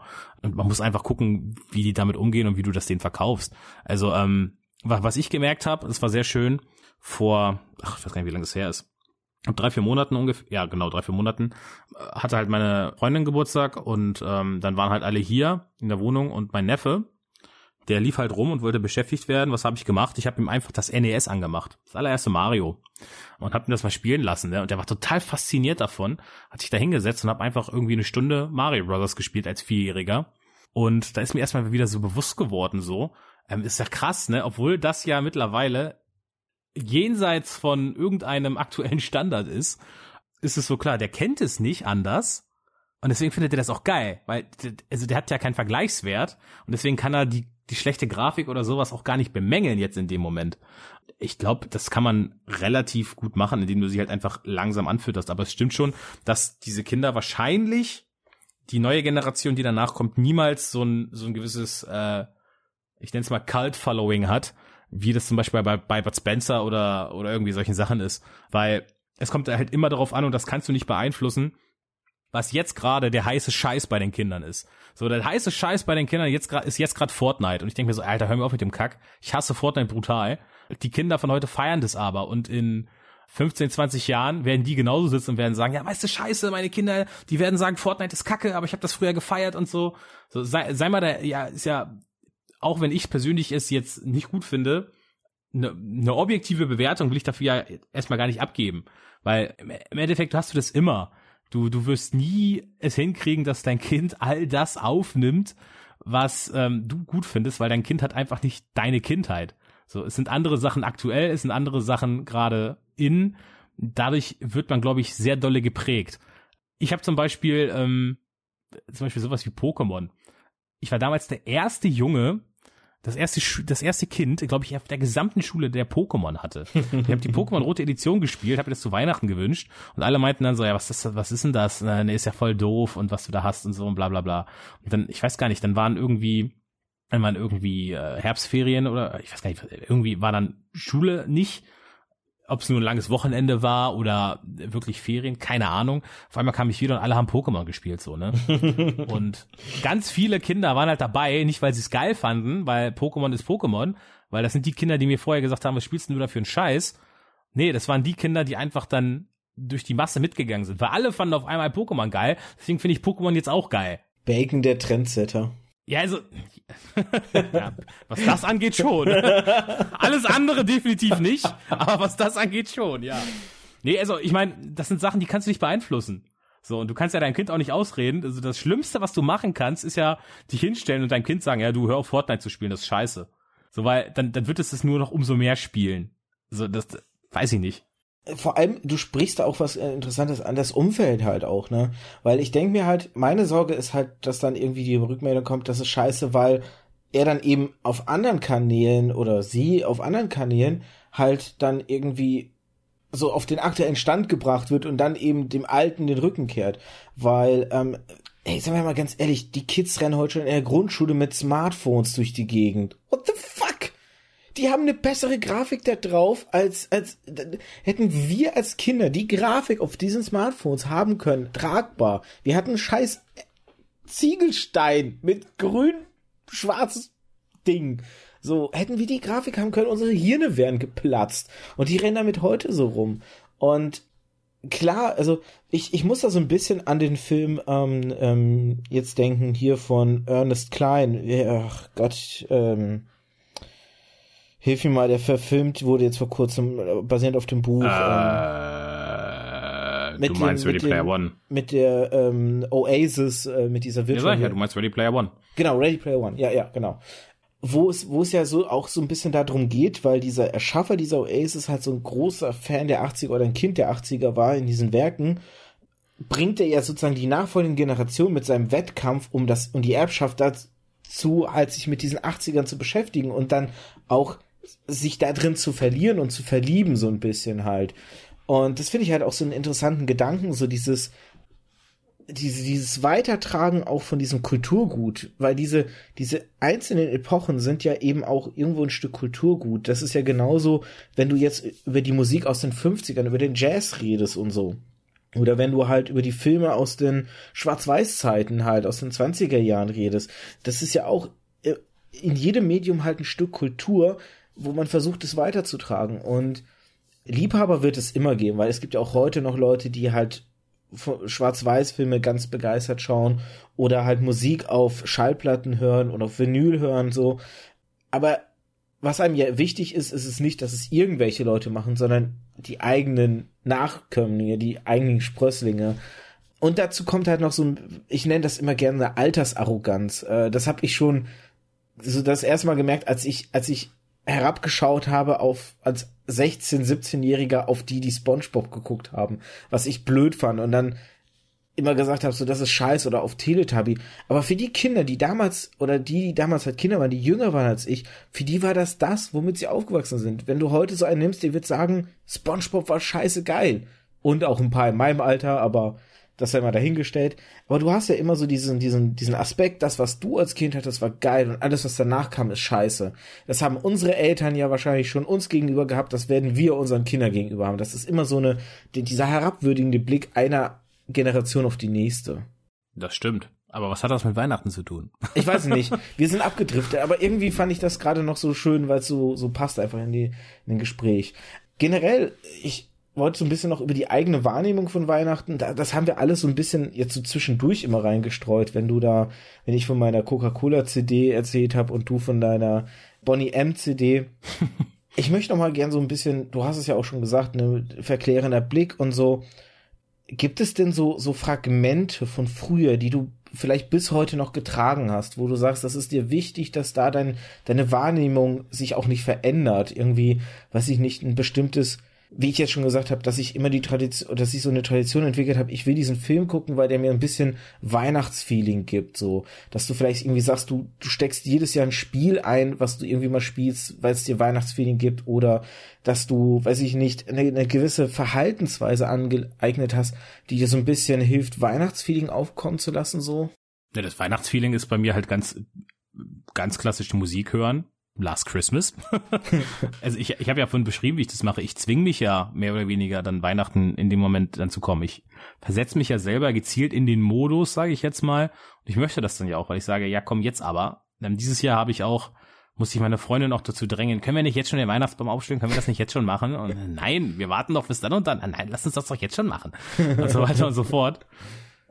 Ja, das Ding ist, ich habe da viele Mittel und Wege, aber es ist jetzt nicht so, dass ich sage, das eine Ding ist das Ding, dann ist Weihnachten. Also irgendwann fange ich halt an, Weihnachtsmusik zu hören. Irgendwann fange ich an, Weihnachtsfilme zu gucken, wenn ich in dem, in dem, in dem, in dem Rhythmus bin. Ich versuche seit, jetzt seit zwei Jahren, das heißt, ich versuche seit zwei Jahren, das klingt komisch, halt erst zweimal. Ich versuche, ich habe, ich versuche jetzt dieses Jahr zum dritten Mal wirklich Weihnachtskekse zu backen vorher.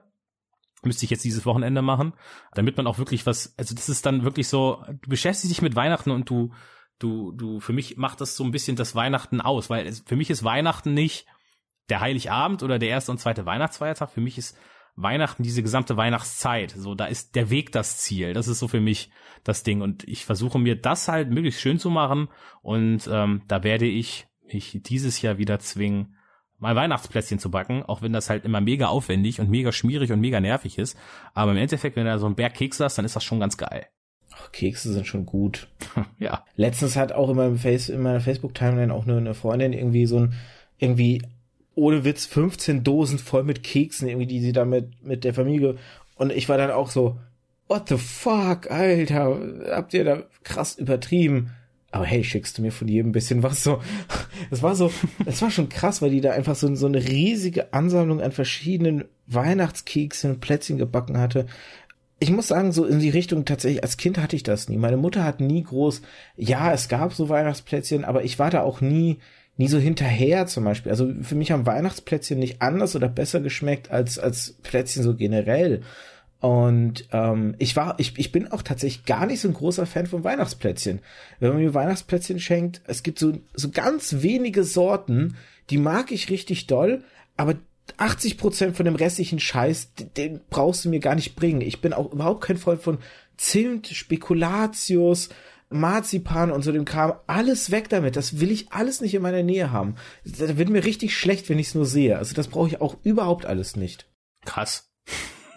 ja, also aber um, um noch eine Kuriosität anzuhängen, sorry, äh, dass ich dich da noch. Der Geruch von Zimt, den verbinde ich trotzdem extrem stark mit Weihnachten tatsächlich. Ja, das ist ja aber auch so generelle Geschmacksnote. Das ist ja so, als wenn du sagst, Knoblauch ist vielleicht für dich eher so griechisches Essen oder Knoblauch und Zwiebeln und so und na, Ketchup gehört zu Burgern und sowas. Das ist ja eine Gewürzpalette. Also das ist ja, glaube ich, da, da, da, lustigerweise ist es ja so, finde ich, dass das in, zu den USA her ganz unterschiedlich ist. Da ist ja Zimt null Weihnachten irgendwie und für die ist alles, was Minze ist, total Weihnachten. Okay. Ich glaube, wegen diesen Zuckerstangen, die die an den Weihnachtsbaum hängen. Und das finde ich halt ganz interessant, wie du halt geprägt bist, was ja auch wieder nur im Prinzip das ist, was wir jetzt schon drei, vier Mal gesagt haben. Wenn du Dinge halt zu einer bestimmten Zeit, wenn du denen ausgesetzt bist, werden diese Dinge irgendwann Teil zu dem übergeordneten Ding, also zum Beispiel zu Weihnachten und so weiter. Ja, da wären wir wieder bei der Wahrnehmung, ne? Ja. Wenn du sagst, die haben eher so die Minze und so. Also ich find's zum Beispiel, weil du sagst Zimt, ich habe mir irgendwann mal, habe ich mich vergriffen ich habe mich vergriffen an der Kasse, ich wollte Kaugummi haben und ich habe irgendwie so ein Kaugummi mir gegriffen und das war dann halt Kaugummi mit Zimtgeschmack und das oh. war die oh. widerlichste Scheiße, die ich je probiert habe. Meine Freundin fand die ganz geil und ich konnte sie selbst wenn mir selbst wenn mir der der Kaugummi an sich geschmeckt hätte, ja, hätte ich den Kaugummi einfach nicht kauen können, weil es war Juni. Und im Juni kann ich, weil das ist halt Weihnachten. So, das ist genau das, was du sagst. Und das geht halt voll nicht fit. Ich kann da nicht, also Z-Kaugummi nicht dagegen rumlaufen. Nee. Ja. So, also ich kann das nachvollziehen, was du sagst. Ich habe so eine, ich habe ja gesagt, so, so ein paar Oberstichwörter habe ich mir. Und ein, der letzte wäre Veränderung von Weihnachten seit der Kindheit, aber auch das haben wir ja eigentlich so mittendrin jetzt schon so reingestreut überall immer wieder. Deswegen jetzt, wo es so, so aufs Ende hinzugeht, würde ich tatsächlich eine Veränderung tatsächlich noch ansprechen wollen. Und zwar, du hast ja wahrscheinlich einen gewissen Rhythmus oder ein Ritual gehabt, wie bei euch Weihnachten, ablief, so der 24., 25. als Kind. Ja. Ich wüsste aber gerne, wie feierst du heute Weihnachten? So, inwieweit hat es sich verändert äh, im Vergleich zu dem, wie es als Kindheit war? Du und deine Freundin, wie geht ihr am 24. und 25. so vor? Also wir versuchen das eigentlich, das genauso zu beizubehalten, wie es all die Jahre war. Aber wir sind jetzt dieses Jahr, es ist jetzt extrem, weil ich wohne halt noch in der ähm, in der Mietswohnung und meine Geschwister, meine meine Brüder, die haben alle mittlerweile ein eigenes Haus und ähm, zum Teil jetzt auch das erste Jahr im eigenen Haus.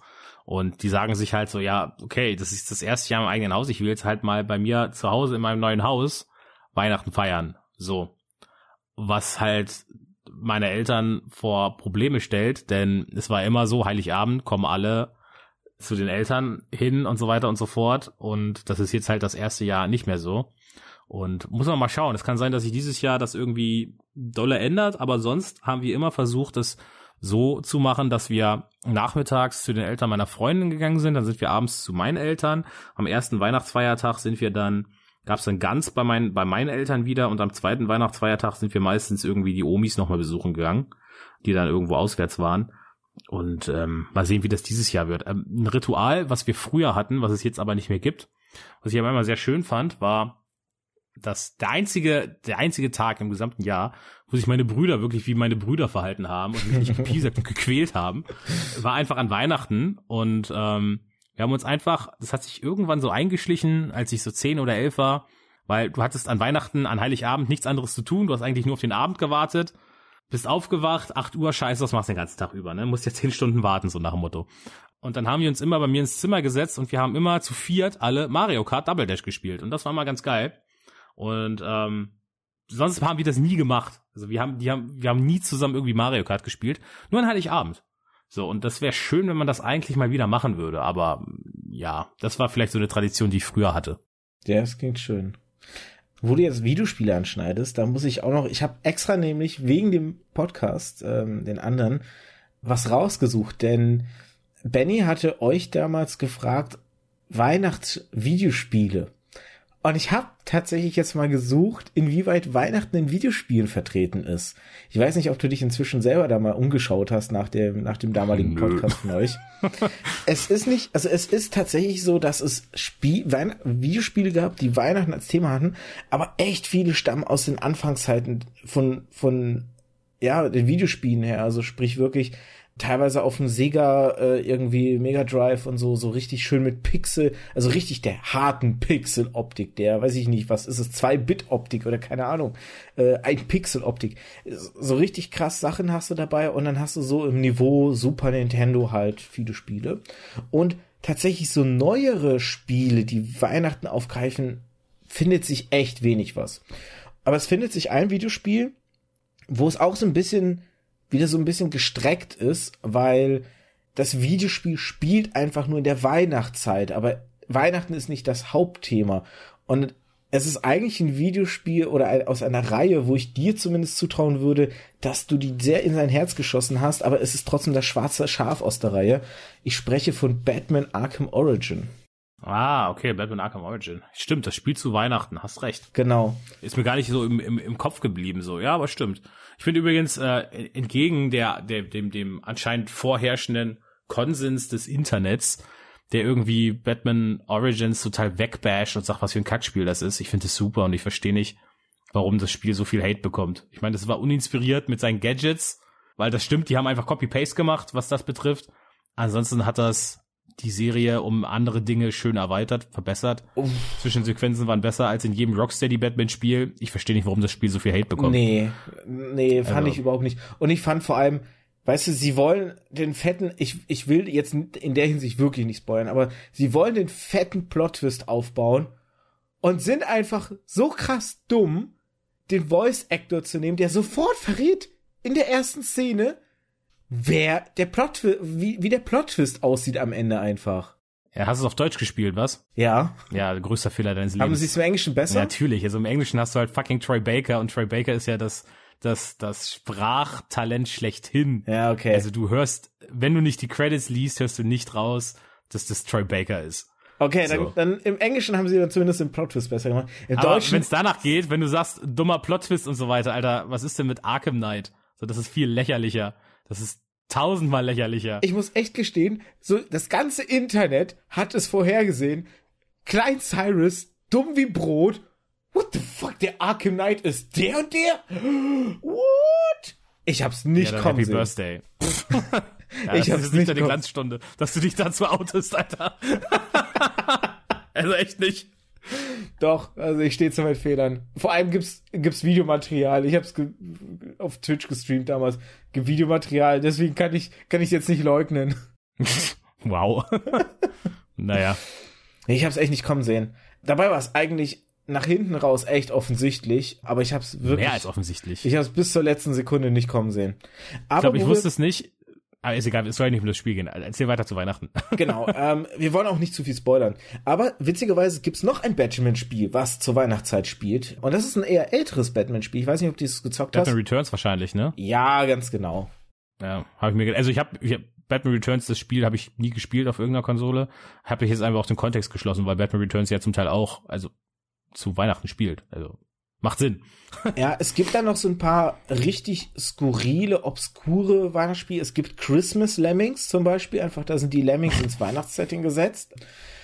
Es gibt dann tatsächlich äh, Duke Nukem Nuclear Winter. Einfach ah. ist Duke Nukem halt im Weihnachtssetting. Du hast dann richtig so Sachen auf dem Commodore 64 Frosty the Snowman, aka Frosty's Buzzy Night. So, so richtig schön alte Pixel-Grafik. Äh, die Die Hard Trilogie gilt als Weihnachtsspiel natürlich, weil Die Hard spielt ja klassischerweise immer zu Weihnachten. Ah, ja, okay, macht Sinn. Dann hast du auch so skurrile Sachen. Days Before Christmas, da spielst du irgendwie den Weihnachtsmann. Ich habe hier einen Screenshot, da sitzt er auf einer Wolke und wird von der Wolke attackiert. das ist, sieht sehr komisch Wenn Wolken aus. angreifen. ja, und es gab ein, es gibt ein Weihnachtsspiel und da ist mir die Kinnlade runtergefallen, wirklich. Home Alone. Das ist der englische Titel von ja Kevin gut, allein dass es das als Spiel gibt, ist jetzt ja, ja, Kevin allein das ist jetzt nicht so, also ist jetzt nicht so unwahrscheinlich, dass es davon ein Spiel gibt. Ja, ja, aber ich wusste nicht, dass es eins gibt. Klar, zu der damaligen Zeit haben die jeden Film verwurstet, entweder als Buch oder Videospiel, Deswegen, was also, kommen konnte. Aber es ist schon irgendwie krass, weil es schon ganz interessant halt. Und dann hast du hier viele Erwähnungen von zum Beispiel halt Weihnachtsleveln irgendwie in, in besonderen Spielen, wenn dann so eine Winter-Weihnachtslevel halt drin war. Ja. Du hattest es damals im Podcast ja Kingdom Hearts erwähnt. Saints Row 4 hat ich weiß nicht, ob das ein DLC oder tatsächlich die Hauptstory ist. How the Saints Saved Christmas gibt's da noch. Ist halt ein Weihnachtsspiel tatsächlich. Dann gibt's noch ein ganz furchtbares Spiel, was ich halt mal gezockt habe. Costume Quest, Grubbins on Ice. Costume Quest, ganz krass dummes Spiel. Ich fand's so schade, weil die Idee dahinter war ganz nett. Ist eigentlich ein Halloween-Spiel, wo sich Kinder an Halloween verkleiden und quasi dann irgendwie so Kobolde oder so sich einmischen und quasi die Kinder in Kämpfe geraten und im Kampf quasi das Kostüm, was sie anhaben, wird dann zu so einer Art, also sie verwandeln sich dann in das, was sie anhaben. Der eine hat so einen Transformer-Anzug an und wird dann zum Beispiel zum Transformer und kann Raketen verschießen im Kampf. So ah. Idee ganz nice, Umsetzung ganz furchtbar. Animal Crossing, da ist so mit Weihnachtslevel halt entsprechend, das hat so ein paar Weihnachtslevel. Aber es gibt so ein paar, paar Sachen tatsächlich. Es ist nicht viel. Und wie gesagt, viel ist halt so der, der alte Kram, aber es gibt so ein bisschen was, auch natürlich ein Nightmare Before Christmas Spiel, Oogie's Revenge, ähm, oder halt so eine Demo, die mal für den Sega rauskam, Christmas Nights, ähm, auch mit damals, ich glaube, ihrem Maskottchen mit dieser komischen, diesem komischen Dieb, der so eine Narrenkappe anhatte, so eine ganz komische. Ich weiß nicht, ob du dich an den noch erinnerst. Hm, gerade nicht. Aber es gibt so ein paar, paar Weihnachtsspiele tatsächlich. Nicht viele, eher ältere Sachen, eher obskure Sachen. Aber wenn man mal irgendwie sagt, man möchte so ein bisschen Weihnachtsfeeling über Spiele, man wird fündig. Mir fällt gerade noch eins ein. Diese bin ich da nicht vorher drauf gekommen. oh, jetzt bin ich gespannt, jetzt bin ich gespannt. Ich habe ja schon vor zwei Jahren ein Let's Play dazu gemacht. Oh, okay. Wenn ich dran denke, werde ich einen Link dazu reinhauen. Hm. Heartful Boyfriend Holiday Star. Oh. Ja, Heartful Boyfriend hat tatsächlich irgendwie eine Weihnachts- ein Weihnachts-Add-on gehabt. Ich habe irgendwann mal ja, Heartful Boyfriend ja. habe ich mal gemacht. Ich hab's auch gelet's played. Ich hab's auch let's played. ja, siehst du? Weihnachtsspiel, oder? Heartful Oh, ja. Boyfriend Holiday Star. Aber ich hab, ich hab nicht Holiday Star bis jetzt gespielt. Ich habe das normale gespielt, weil meine Frau mich Ja. genötigt hat, es zu spielen. ja. Damit sie bei Outlast mitspielt, musste ich hatte für Boyfriend für sie Let's Play, weil sie so einen Spaß an diesem Spiel hatte. Heartful Boyfriend habe ich nur gelet's played, weil mir das ein Fan auf Steam gegiftet hat. Und dann habe ich gesagt, okay, wenn er mir das schenkt bei Steam, dann muss ich ihm jetzt auch die Freude machen, das zu let's playen. Dann habe ich das gemacht. Es ist so ein skurriles Spiel. Ja, und dann kam halt irgendwann Holiday Star raus. Das ist quasi nur so ein Add-on. Ich gucke jetzt gerade mal meine Parts. Also DLC, glaube ich, mir ja. eben auf YouTube. Ja, das ist quasi DLC. Der erste Part habe ich geht 30 Minuten, der zweite Part geht tatsächlich 52 Minuten und der letzte Part sind nur 16 Minuten. Also du bist nicht lang beschäftigt. Aber komm, jetzt, jetzt musst du auch für die Leute erklären, was ist das Skurrile an Hatto für Boyfriend? ja, sehr gern. Heartful, äh, ja, ich muss es immer richtig sagen. Heartful Boyfriend ist ein ähm, japanischer Dating-Sim. Also man klickt sich nur durch Textboxen und spricht mit Charakteren und versucht dann halt einen Boyfriend zu finden. Der Clou an der ganzen Sache ist, dass man an einer japanischen Highschool ist, bei dem jede Person in der Highschool ein Vogel ist und kein Mensch.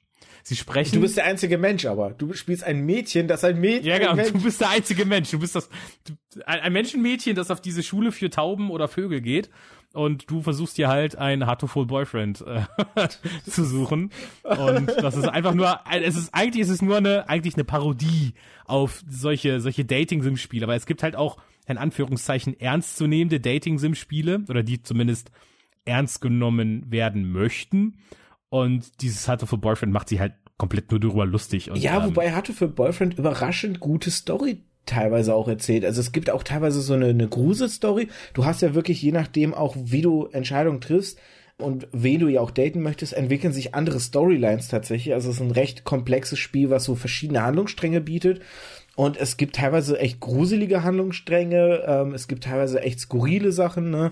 Es ist schon, schon interessant. Also es ist nicht nur auf die Dating-Sim, sondern auch auf die Visual Novels, weil du liest halt hauptsächlich wirklich. Ähm, ja. und, und da so die ganze Szene wird aufgegriffen und so ein bisschen durch den Kakao gezogen, aber auch gleichzeitig nicht nur durch den Kakao gezogen, sondern auch so ein bisschen eine Ehrdarbietung dem Ganzen. So eine Mischung aus beiden. Erderbietung würde ich es nicht nennen. Weiß ich nicht, ob ich es Erderbietung nennen würde. Also für mich ist es äh, für mich ist es eine Verarsche einfach. Kannst du, da lässt sich drüber streiten, ob zum Beispiel Scary Movie eine Erderbietung an Scream ist. Äh, würde ich da eher wahrscheinlich noch eher sagen, weil Scary Movie einfach fantastisch den Plot von, von, von Scream nacherzählt, so ein bisschen. Aber ja, wenn etwas parodiert wird, weiß ich nicht. Also, hm, doch, also schwierig. Doch, für mich ist Parodie auch immer ein Verneigen vor dem Ursprungsmaterial, weil du ja, weil es halt eine gewisse Wirkung, weil es ja einen gewissen Erfolg hat, verneigst du dich vor dem, indem du es ein bisschen lustig machst. Das ist ja, hat ja auch den Aspekt des Roastens, zum Beispiel in Amerika, wo die dann ja mit Absicht jemanden wirklich krass fertig machen, aber das eben gleichzeitig aber auch eine Erderbietung sein soll halt. Ja, kann man so sehen. Ich weiß nicht, ob das bei diesem Spiel auch so ist. Aber gut, wir, wir kommen vom Thema ab. Eigentlich sollte nur kurz darum gehen, was Hard Football Friend ist. Ja, ich würde dann sagen, wir sind so ziemlich am Ende und das ist mit Abstand die längste Folge. Wir haben fast zwei Stunden auf der Uhr gerade. Ja, ist schön, wenn das für dich ein Erfolg ist. Meine Podcasts sind in der Regel noch länger. du, bei mir ist normalerweise bei einer Stunde das Cap obendrauf. Ja, okay, ich, ich reiß diese Latte jedes Mal, aber das ist jetzt schon mit Anlauf fünf Meter drüber gerannt. ja, also ist doch schön, dass wir das, dass wir das gemeinsam hier ähm, hingekriegt haben, diesen Cap durchzuprügeln und länger zu machen. Ist doch schön. Und soll ich was sagen? Am Ende vom Film vom Grinch wird ja das Herz des Grinches erweicht und er kann ja etwas Schönes an Weihnachten finden. Und man mag es glauben, du hast nicht nur Benny ein bisschen Weihnachten zurückgegeben, du hast es auch bei mir geschafft. So ein bisschen. Das ist sehr schön. So ein paar Dinge, die wir angeschnitten haben, da hatte ich so ein bisschen Pippi in den Augen, weil ich dann wirklich so, so gedacht habe, so, ja, Weihnachten kann schon geil sein. Weihnachten kann richtig geil sein. Also man muss sich nur darauf einlassen. Das ist so, Merkt euch das. Mein Mantra Merkt so ein bisschen. Euch das da draußen. Also wenn ich von vornherein sage, ich habe keinen Bock darauf und ich, man denkt nur daran, dass du sagst, ah, ich muss Geschenke kaufen und so ein Scheiß und äh, ich muss die bucklige Verwandtschaft wiedersehen und so, dieses und jenes. Ey, mein Gott, man kann sich, dann macht man sich selber so die Probleme, ne? Man muss einfach versuchen, Weihnachten als das zu sehen, was es ist. Und klar ist es Konsum. Kann man, kann man gar nicht anders drüber sprechen. Es ist so. Aber in gewissen Maßen einmal im Jahr finde ich das auch geil. Ganz einfach. Punkt. Und gut ist. Von daher, Leute, lasst euch auf Weihnachten an. Versucht ein bisschen runterzukommen, nicht so viel Stress, nicht so viel Hektik aufzubauen. Vielleicht ein bisschen früher auch anfangen mit den Vorbereitungen, dass man sich einfach nicht den Stress macht. Und dann kann die Story, die Weihnachten erzählt, nicht die Konsumstory sein, sondern die feste Liebesstory, um nochmal zurück zum eigentlichen Thema zurückzufinden. Und an der Stelle hoffe ich natürlich, ihr hattet Spaß mit diesem etwas anderen Podcast heute. Wir sind heute grob Antithese gewesen, sage ich jetzt mal. Ich sollte hier mein Mikro. Ich muss immer einmal mit Mikro hauen. Das geht anders beim Podcasten, nicht? Wir waren heute so grob Antithese, wie Scott Pilgrim ein Weihnachtsfilm ist. Ach, leck mich doch, du Arsch. So. Mach mir meinen Weihnachtsfilm nicht kaputt. So. Nein, ihr merkt, wir hatten auf jeden Fall eine Menge, Menge Spaß. Ich bedanke mich, dass du mal wieder dabei warst. Gerne. Wir müssen dringend jetzt auch nochmal den Eigi dazu kriegen oder beziehungsweise Zeit finden, dass wir zu dritt uns auch wieder für Final Fantasy hinsetzen können. Ja, gern. da muss ich jetzt auch mal, da muss, da muss ich mir vor allem in den Arsch treten, ich gebe es ja zu, aber da kümmern wir uns auch noch drum. Grüße Eigi an der Stelle, falls du es hörst. Und ja, an euch da draußen, wenn euer kaltes, hartes Herz auch ein bisschen von uns erweicht wurdet und ihr ein bisschen zur Besinnlichkeit, ein bisschen zur Liebe, ein bisschen zur, zum, zum Familienzusammenhalt zurückgefunden habt, wie der Grinch hier, der das Ganze moderiert, dann seid doch so nett, lasst uns einen Kommentar da. Auch gerne Kritik, wenn ihr möchtet, oder irgendwie Gedanken, die ihr noch reinschmeißen möchtet. Ihr könnt auch auf Twitter uns schreiben. Das Ganze ist ja inzwischen auch auf, ähm, ach Gott, wie heißt denn das Ding von, von Apple schon wieder? Hilf mir das mal. Apple-Ding schon wieder?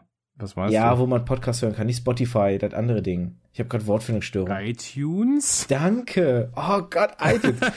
Inzwischen auch auf iTunes hörbar. Das heißt, ihr könnt auch da einen Kommentar hinterlassen und vielleicht auch eine Bewertung, wie ihr möchtet. Wir würden uns freuen, ich würde mich freuen und mal schauen, wann wir das nächste Mal den guten Bacon wiederhören. An der Stelle würde ich sagen, können wir uns verabschieden, oder? Wenn du sonst nichts weiter hast, klar. Ich nicht. Auf jeden Fall. Na dann. Vielen Dank fürs Zuhören. Bis zum nächsten Mal. Viel Spaß mit dem, was ihr so gerade treibt. Cheerio. Tschö mit Ö und haunse baunse. Dieser Spruch, ey. Nice. muss halt. Muss.